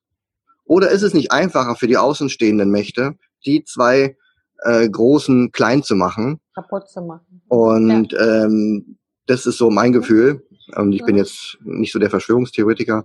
Aber irgendwie, ähm, wenn man sich das mal so anschaut, ist einfach irgendwann auch ermüdend, das mit anzusehen, dass du, wie, schon, wie du schon sagst, wann fängt Europa denn mal an? Wann kommt denn da mal ein bisschen Stärke? Die zerreden sich da alle selber. Ach, das ist auch der Grund, warum wir mit, mit auf Reisen gegangen sind. Wir wollen eigentlich uns mit solchen Themen gar nicht beschäftigen. Wir wollen so die Leichtigkeit spüren im Hier und im Dort. Und hier in Asien ist es momentan einfach sehr, sehr leicht. Und wir freuen uns jetzt auch schon auf Europa. Ähm, aber äh, wir wissen, dass wir da nicht lange bleiben werden. Also ein bisschen Berlin und Brandenburg und dann ein bisschen München und dann sind wir auch schon in Österreich und dann irgendwann wollen wir auch direkt wieder weg. Ja, dabei hat, dabei hat Europa so viel zu bieten. Also gerade die einzelnen Länder haben so, nicht nur von, von der Landschaft her, sondern auch von dem, von der Kultur her so viel ja. zu bieten. Von, dem, von der geistigen Kraft, von der Innovationskraft. Da gebe ich, da, da gebe ich dir recht. Da gebe ich dir recht. Aber ich würde zum Beispiel da nicht wohnen wollen müssen heute weil du mhm. dann eben eintauchst in diese gesellschaftlichen Dinge, Bürokratie, Pipapo, sondern mir reicht mhm. es, wir waren ja vor zwei Jahren, waren wir ja drei Monate in Italien, äh, mhm. unter anderem, ich glaube, ein Monat in, in Venedig. Das ist schon, wer macht das schon, ja? Wer ist schon ein Monat, die meisten sind zwei Tage in Venedig oder eine Nacht. Ja, ähm, ja, genau. Das ist schon extrem nett, aber ich bin immer nur ein Tourist. Ich konsumiere dieses Land. Ich muss dort ja. nicht leben, ich muss dort nicht, äh, wie, wie gesagt, Bürokratie und das ganze Beamtentum da erleben das ist so ein bisschen das, was einem auch so oh, die Luft wegnimmt da, wenn du dann Luft ewig weg, da, ja. da bleibst, ja. Aber du warst ja, ich habe es mir noch aufgeschrieben als letzten Punkt hier, du warst doch in Kuba. Ja. Ja, ja. da war ich ja noch gar Kuba. nicht. Wir waren noch gar nicht in Südamerika. Das ist für mich immer so ähm, total spannend. Da gibt's auch ganz viele Länder, ganz interessante Sachen. Aber es ist auch so ein Thema Kriminalitätsraten und du siehst auch Gesundheitswesen, jetzt Corona. Also Südamerika hat jetzt nicht so den Ruf für uns, äh, äh, komm, komm zu uns, komm zu uns. Also dann ja. sitze ich lieber hier in Asien, ja. da hast du einfach gesundheitlich, ja. ist es eine ganz andere Welt hier, also Gesundheitsthemen, Gesundheitswesen, auch Kriminalität, ganz andere Welt hier. Und ähm, ja. ja, erzähl doch mal, wie ist in Kuba? Kann man da einfach mal hin? Das, ähm, ja, ja, du kannst einfach hin. Ähm, es ist, äh, das möchte ich gleich sagen, für vegetarisch essende Menschen schwierig. Okay. Das ist, ja, weil die, die Kubaner haben keine vegetarische Küche. Mhm. Ähm, obwohl sie ein fruchtbares Land haben. Wir sind ja über Land gefahren. Wir sind tatsächlich vom Süden. Wir haben uns den Süden angeguckt mhm. und sind dann hoch, ähm, quasi durch das gesamte Land hoch nach Havanna in den Norden gefahren, innerhalb von zweieinhalb Wochen. Ähm, und aber lange, lange Busverbindung da, du, zweieinhalb Wochen. Ja. ich weiß gar nicht, wie viele Stationen wir gemacht haben, zehn oder zwölf. Ja, ähm, Ne? Und die haben fruchtbares Land, aber die bauen irgendwie nicht so viel an, an Gemüse. Das, ich bin nicht so sehr in die Wirtschaft eingetaucht, ein bisschen eingetaucht, aber nicht, nicht so tief, dass ich das verstehen konnte. Ich dachte, die machen die da nur Tabak. Ja, Tabak, Zuckerrohr ganz viel. Mhm, ne? okay. Zuckerrohr und Tabak, ja. Und das, das versuchen sie zu exportieren, was ja wegen des Handelsembargos durch die USA ähm, nicht wirklich funktioniert. Und ähm, große andere Sachen, ja, die bauen privat noch Tomaten an und Gurken, was sie dann auch verkaufen dürfen. Das ist ein sehr armes Land. Aber von, von, also irgendwie von, von Staatswegen habe ich da keine große landwirtschaftlichen Betriebe gesehen, so wie in der DDR damals, die, die, die LPGs, die eben großflächig ähm, Landwirtschaft betreiben. Das hat mich sehr gewundert. Das heißt, die leben da hauptsächlich von, von Fisch und von Fleisch. Nee, von Fisch und von Fleisch mhm. ähm, in der Ernährung. Und ähm, das heißt, so ein leichtes Leben, wie du das jetzt da hast in, in, in Thailand. Ja gut, jeden Tag, jeden Tag Reissuppe hier. Ich meine, es ist auch nicht so leicht hier. Aber manchmal äh, wundere ich mich schon, wo die das ganze Chicken hernehmen, weil wenn du hier die Hühnchen siehst, die sehen irgendwie aus. Kennst du diese gelben Gummienten, diese quietschen? Ja, ja, ja, genau, genau. Wo sehen hier ja. die Hühner aus? Ich weiß gar nicht, wo die das ganze Hühnerfleisch hernehmen. Ja, ja, also, genau, ja. Vielleicht aus Europa auch. importiert. Ja, denke ich auch. Ähm, ähm, ja, Hühner rennen da auch rum. Also die Versorgungslage, die Versorgungslage, muss man wissen, ist in Kuba nicht besonders gut. Das mhm. ist wirklich noch ein Tick härter als in der DDR. Da stehen Leute vor, vor den Läden Schlange, weil es da gerade mal Olivenöl gibt. Mhm. Ähm, und weil es da gerade mal in, in Tomaten gibt äh, oder Tomatendosen oder was auch immer, Brot gibt. Also so, so ganz normale Dinge, die für uns ganz normal sind, da stehen die Leute dann dafür Schlange an. Und die, die, die, die Preise haben auch irgendwie nichts mit dem Leben der Leute zu tun. Also da kostet ein Olivenölflasche, äh, warte mal, ach, ich habe es schon wieder vergessen. Also exorbitant viel. Ähm, und äh, da bräuchten die irgendwie eine Woche dafür oder zwei Wochen, um das Geld zu verdienen. Hm. um das Geld zu verdienen, um sich ein Olivenöl zu kaufen, ganz normales Olivenöl. Also da passen, das, das ist, das passt alles nicht zusammen. Also Leichtigkeit des Lebens findest du in Kuba nicht unbedingt. Ähm, was, aber du findest diesen Charme, diese wahnsinnigen Farben, dieses wahnsinnige Licht, diese sehr freundlichen Menschen. Ich habe keine Kriminalität erlebt, gar nicht. Also natürlich gibt's in Havanna Taschendiebe, die gibt's ja überall, mm. aber ich habe, ich habe mich äh, nicht, nicht in keiner Weise bedroht gefühlt irgendwie. Mm. Ähm, obwohl es natürlich schon seltsam ist, wenn du, wir sind natürlich als Touristen sofort erkennbar. Ne? Also da, da können wir machen, ja. was wir wollen. Ähm, wenn ich da mit meiner Freundin durch ein Dorf gehe, wir, ich als blonde Frau, sie als französisch aussehende Frau, also das ist ganz klar, die beiden sind Europäer äh, inner, ganz viele dunkelhäutige Kubaner, schwarze Kubaner um uns herum. Natürlich gucken die uns komisch an. Ähm, aber die freuen sich auch, dass wir da sind, weil wir mhm. natürlich Devisen ins Land bringen. Ähm, weil wir, weil, weil wir Geld, ja, weil wir Geld ins Land bringen, definitiv. Mhm. Ähm, und weil wir auch, ja, sie können ja auch mit uns, uns sich unterhalten. Aber, ja, die wollen wahrscheinlich auch wissen, wie ist es denn außerhalb? Genau. Weil wenn ja nicht genau. die Möglichkeit haben. Genau. Ähm, also das, das ist schon zu spüren. Ähm, es ist aber auch so, dass du die Staatsmacht merkst, wie in der DDR. Also die Leute sind da nicht so frei wie in Europa oder auch wie in, wie in Thailand. Ähm, da sind schon auch so, nee, lieber nicht zu nah an die Touris, ähm, weil wer weiß, hm. du wirst beobachtet. Ne? Also diese, diese unterschwellige Angst, die habe ich da auch gemerkt und dieses unbedingte, ich muss Geld verdienen. Also die versuchen auch mit mhm. allen möglichen Geld zu verdienen, ne, weil sie einfach so wahnsinnig wenig haben. Mhm. Und ähm, das ist so ein zweischneidiges Schwert. Eine schöne Natur, tolle Natur, tolle groß, also tolle Städte, sehr nette Dörfer, sehr nette Menschen, aber du merkst halt, dass sie arm sind. Und das ist so, weißt du, du kommst dann dahin als Touri ähm, willst da eintauchen in dieses Land und das hat dann so, so zwei Seiten, finde ich. Auf der einen Seite habe ich denen auch Geld gegeben, ne, weil klar, ja. denen tut das ja gut. Äh, auf der anderen Seite ist es aber auch komisch, weil die denken, wir sind super reich, wir sind ja gar nicht so super reich. Na gut, du bist jetzt, du bist jetzt auch die Geldfrau, ne? Ich meine, wenn die ja, Geldfrau kommt, dann musst du auch Geld verteilen, ne? Nicht das Geld. Ja. Ich meine, ich bin ja nicht, ich würde mich jetzt, ich bin natürlich für mich persönlich empfinde ich mich als reich. Aber de facto, ich bin nicht reich, aber ich bin wohlhabend. Ne? Und das ist, das, das ist schon was, was mich dann auch beschäftigt. Ja. Ähm, aber ich, Kuba, ich kann es empfehlen. Es, es ein, als Urlaub zumindest. Als Urlaub zumindest. Aber es ist eben immer diese, diese, diese, dieses Embargo, was die USA machen mit Kuba, grenzt für mich schon wirklich äh, an äh, völkerrechtliche Verletzungen. Äh, und ich finde auch, dass die, dass die Gemeinschaft, die, die Staatengemeinschaft dazu steht, dazu guckt, finde ich unerträglich.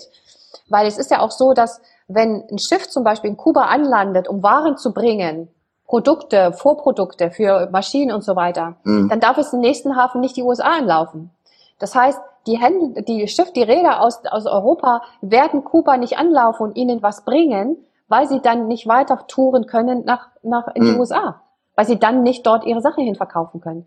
Und das ist schon, also die Weltgemeinschaft mit in Sippenhaft zu nehmen, in das Embargo mit einzubeziehen, dass sie auch dann Embargo betreiben, über diese Kanal mit Kuba, das finde ich schon ganz schön. Also das ist sowas von perfide. Und äh, da spielt die USA so stark ihre Handelsmacht aus, dass ich finde, dass das vor den vor, vor ein Gericht gehört. Äh, das ist das ist wirklich menschenverachtend, was die mit den was, was die mit den Kubanern machen, ist wirklich menschenverachtend.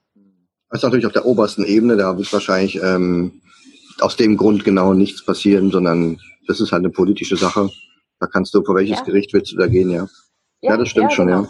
Das ist, es, und es ist traurig, weil die Kubaner sind so ein lebensfrohes Volk, ne? Die lassen sich, die versuchen auch, das genauso wie in der DDR, es hat mich an ganz vieles erinnert aus der DDR. Die versuchen aus den kleinen Dingen noch was zu machen, was Schönes zu machen, ne? Mhm. Ähm, sich versuchen, irgendwie das Leben leicht zu machen, auch wenn es manchmal wirklich schwer ist. Mhm.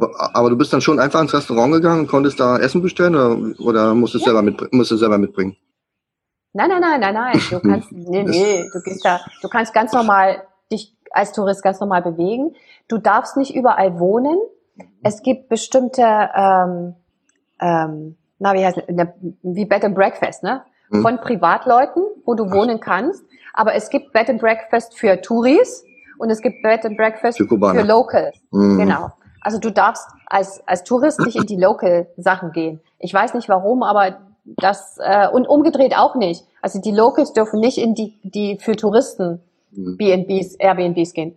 Ähm, das ist, das ist eine komische Regelung. Aber du darfst natürlich in alle Restaurants, du darfst überall rein.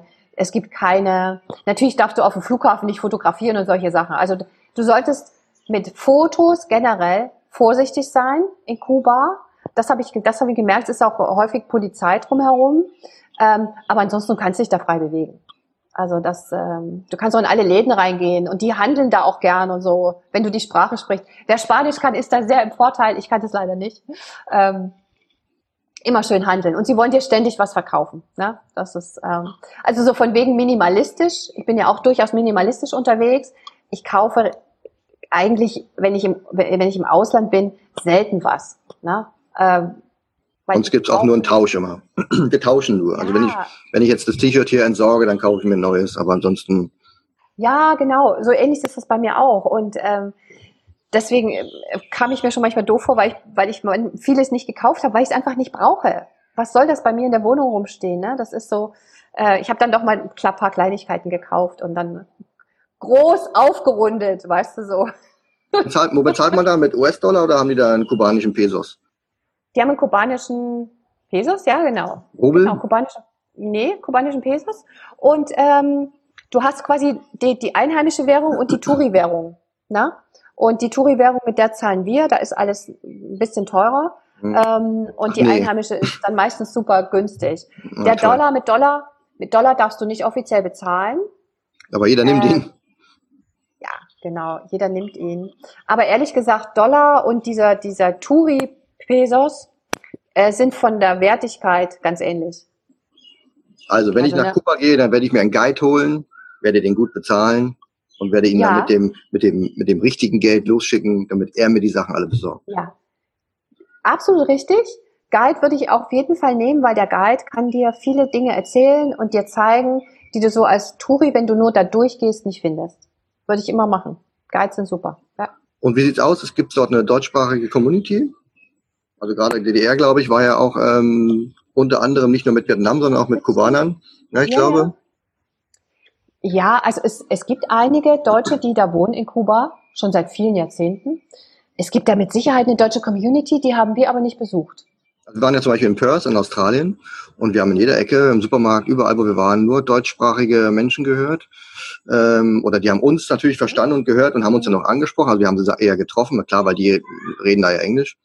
Und die haben uns dann erzählt, dass es eher eine ehemalige deutsche Kolonie war und da wirklich ganz, ganz Tausende, Zehntausende Menschen dort in der Region um Perth, ähm, ja, deutsche Ursprung sind. Also es ist ganz, ja, ganz okay. interessant gewesen, ja.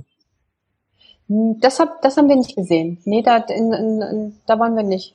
Muss ich, muss ich nochmal unseren Reiseleiter fragen, ob es eigentlich in Deutschland ist. Unseren Reiseleiter. Hast du mitgenommen, den Reiseleiter?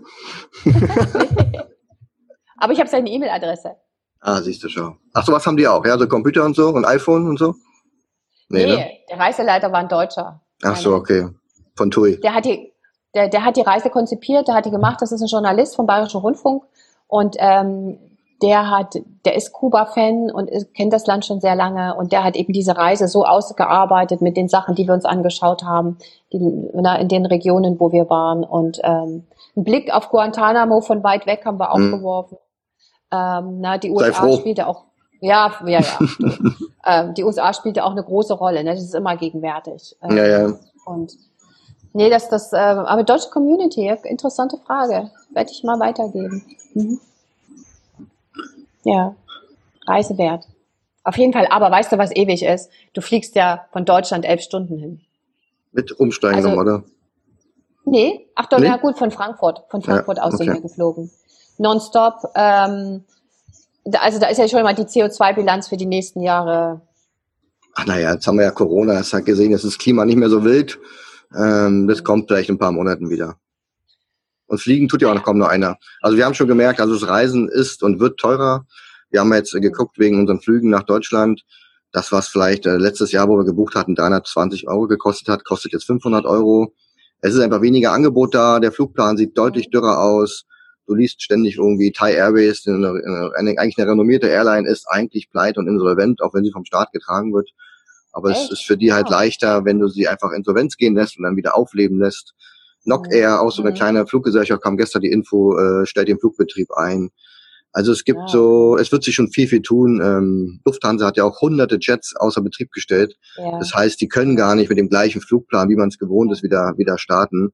Und am Ende sind sie auch nur noch eine Staatsairline, ähm, eigentlich praktisch ja. insolvent gegangen. Also da ja. verändert sich schon sehr, sehr viel. Ja. Aber jetzt gucken wir erstmal, wie wir nach Europa kommen und wie wir uns innerhalb von Europa bewegen können. Und am Ende wird für uns das Land ähm, gewinnen, welches uns mit offenen Armen äh, aufnimmt. Ja. Ja, ich, ich bin gespannt. Also das mit dem Land ja, mit den wenigsten Beschränkungen und, und, und Maßnahmen. Ja, du weißt ja, wo du in Hamburg äh, quasi absteigen könntest. Wir kommen auf jeden Fall nach Hamburg. Meine Frau schaut schon wieder nach Musicals. Wir waren ja letztes ah, Jahr, okay. nee, vor zwei Jahren waren wir doch bei König der Löwen. Mm. Und da wird es wahrscheinlich noch ein anderes geben. Also Hamburg ist ja Musicalstadt, und da werden wir auf jeden Fall, ja. wir werden auf jeden Fall jetzt im August ähm, ja, ich sag mal, 1. Augusthälfte auf jeden Fall, werden wir uns dann sehen oder gesehen haben, ja. je nachdem, wann jetzt dieser Podcast ja. veröffentlicht wird. Du, Und, ich, bin, ich bin auf jeden Fall da im August. Genau. Machst du keinen Sommerurlaub? Ich mache jetzt ein bisschen Sommerurlaub im Juli. Ähm, für drei Wochen fahre ich zu meinen Eltern quasi in den Garten und lass mal die Seele baumeln. Ich fahre nicht weg. Also meine, mhm. meine an, die andere Hälfte der meiner Familie, die sind segeln gefahren jetzt oder segeln jetzt. Ähm, wir machen keinen großen Urlaub dieses Jahr. Ich habe irgendwie keine Lust auf irgendwo hinfahren, muss ich wirklich sagen. Und mein, der Rest meiner Familie auch nicht. Ähm, ist mal ein bisschen Sylt. Ja, ja, Sylt geht schon. Bisschen, na, bisschen, Sylt geht schon. Mal Travemünter Strand. Ähm, aber das war's dann. Also wir haben irgendwie alle drei nicht so Lust, dieses Jahr irgendwo hinzufahren groß. Das, das ist doch okay. Ähm, nee, nee, wir bleiben hier wir bleiben da. Weißt du, wir haben auch, wir wohnen ja hier oben im Norden und da gibt's ja das ein oder andere Ferienhaus in der Familie. Naja, und dann fahren wir eben dahin. Das war völlig auch schön. Im Immobiliendynastie. Nö, nicht so, aber ja. die eine oder andere Familie ist äh, in der Familie auch da, ja. Was sehr schön ist, ehrlich gesagt. Ähm, wenn man da einfach mal so hinfahren kann und eine schöne Zeit haben kann. Ja, es ist schon, ist schon schön. Ne? Sehr schön. Freut mich. Mhm. Freut mich auch, dass du heute Zeit genommen hast. Heute ist ja Samstag. Du sitzt ja bei dir im Büro, wie ich sehe. Also für alle, die Podcast hören, die Dani sitzt im Büro. Und genau. hat mich sehr gefreut und ich freue mich um unser nächstes Treffen. Ansonsten, und spätestens hoffentlich zur, zur Invest, ne? Ähm, ja, da weiß ich noch nicht so. Äh, ja, da ist, da werden wir wahrscheinlich nicht in Europa sein. Und ich weiß nicht, ob ah. ich nochmal um den halben Erdball fliegen möchte, so wie vorletztes Jahr und letztes Jahr. Das haben wir nee, letztes Jahr. Das ähm, ist dann schon ja. anstrengend für so eine Woche da nur rumgucken da. Ähm, ich ja, schau mal, aber es wäre natürlich noch eine Idee, ja. Das, aber es ist erst nächstes Jahr. Wir wollen ja dieses Jahr. Ja. Ja, wir sehen uns auf jeden Fall dieses Jahr. Freue ich mich darauf drauf. Genau. Danke, dass ich in der Podcast sein durfte. Ja, ja gern. Gern. Hast ja auch eine Menge zu erzählen gehabt. ist ja für mich immer auch ganz angenehm. Ja, wir könnten auch noch äh, weiterreden, aber es ähm, muss auch mal ein Ende geben. Wir reden später weiter. Genau. Also vielen Dank, ja? Dani, für den mhm für deine Teilnahme hier und ich wünsche dir alles Gute. Bis demnächst. Ja, danke Alex. Tschüss, wünsche ich dir auch. ciao, ciao.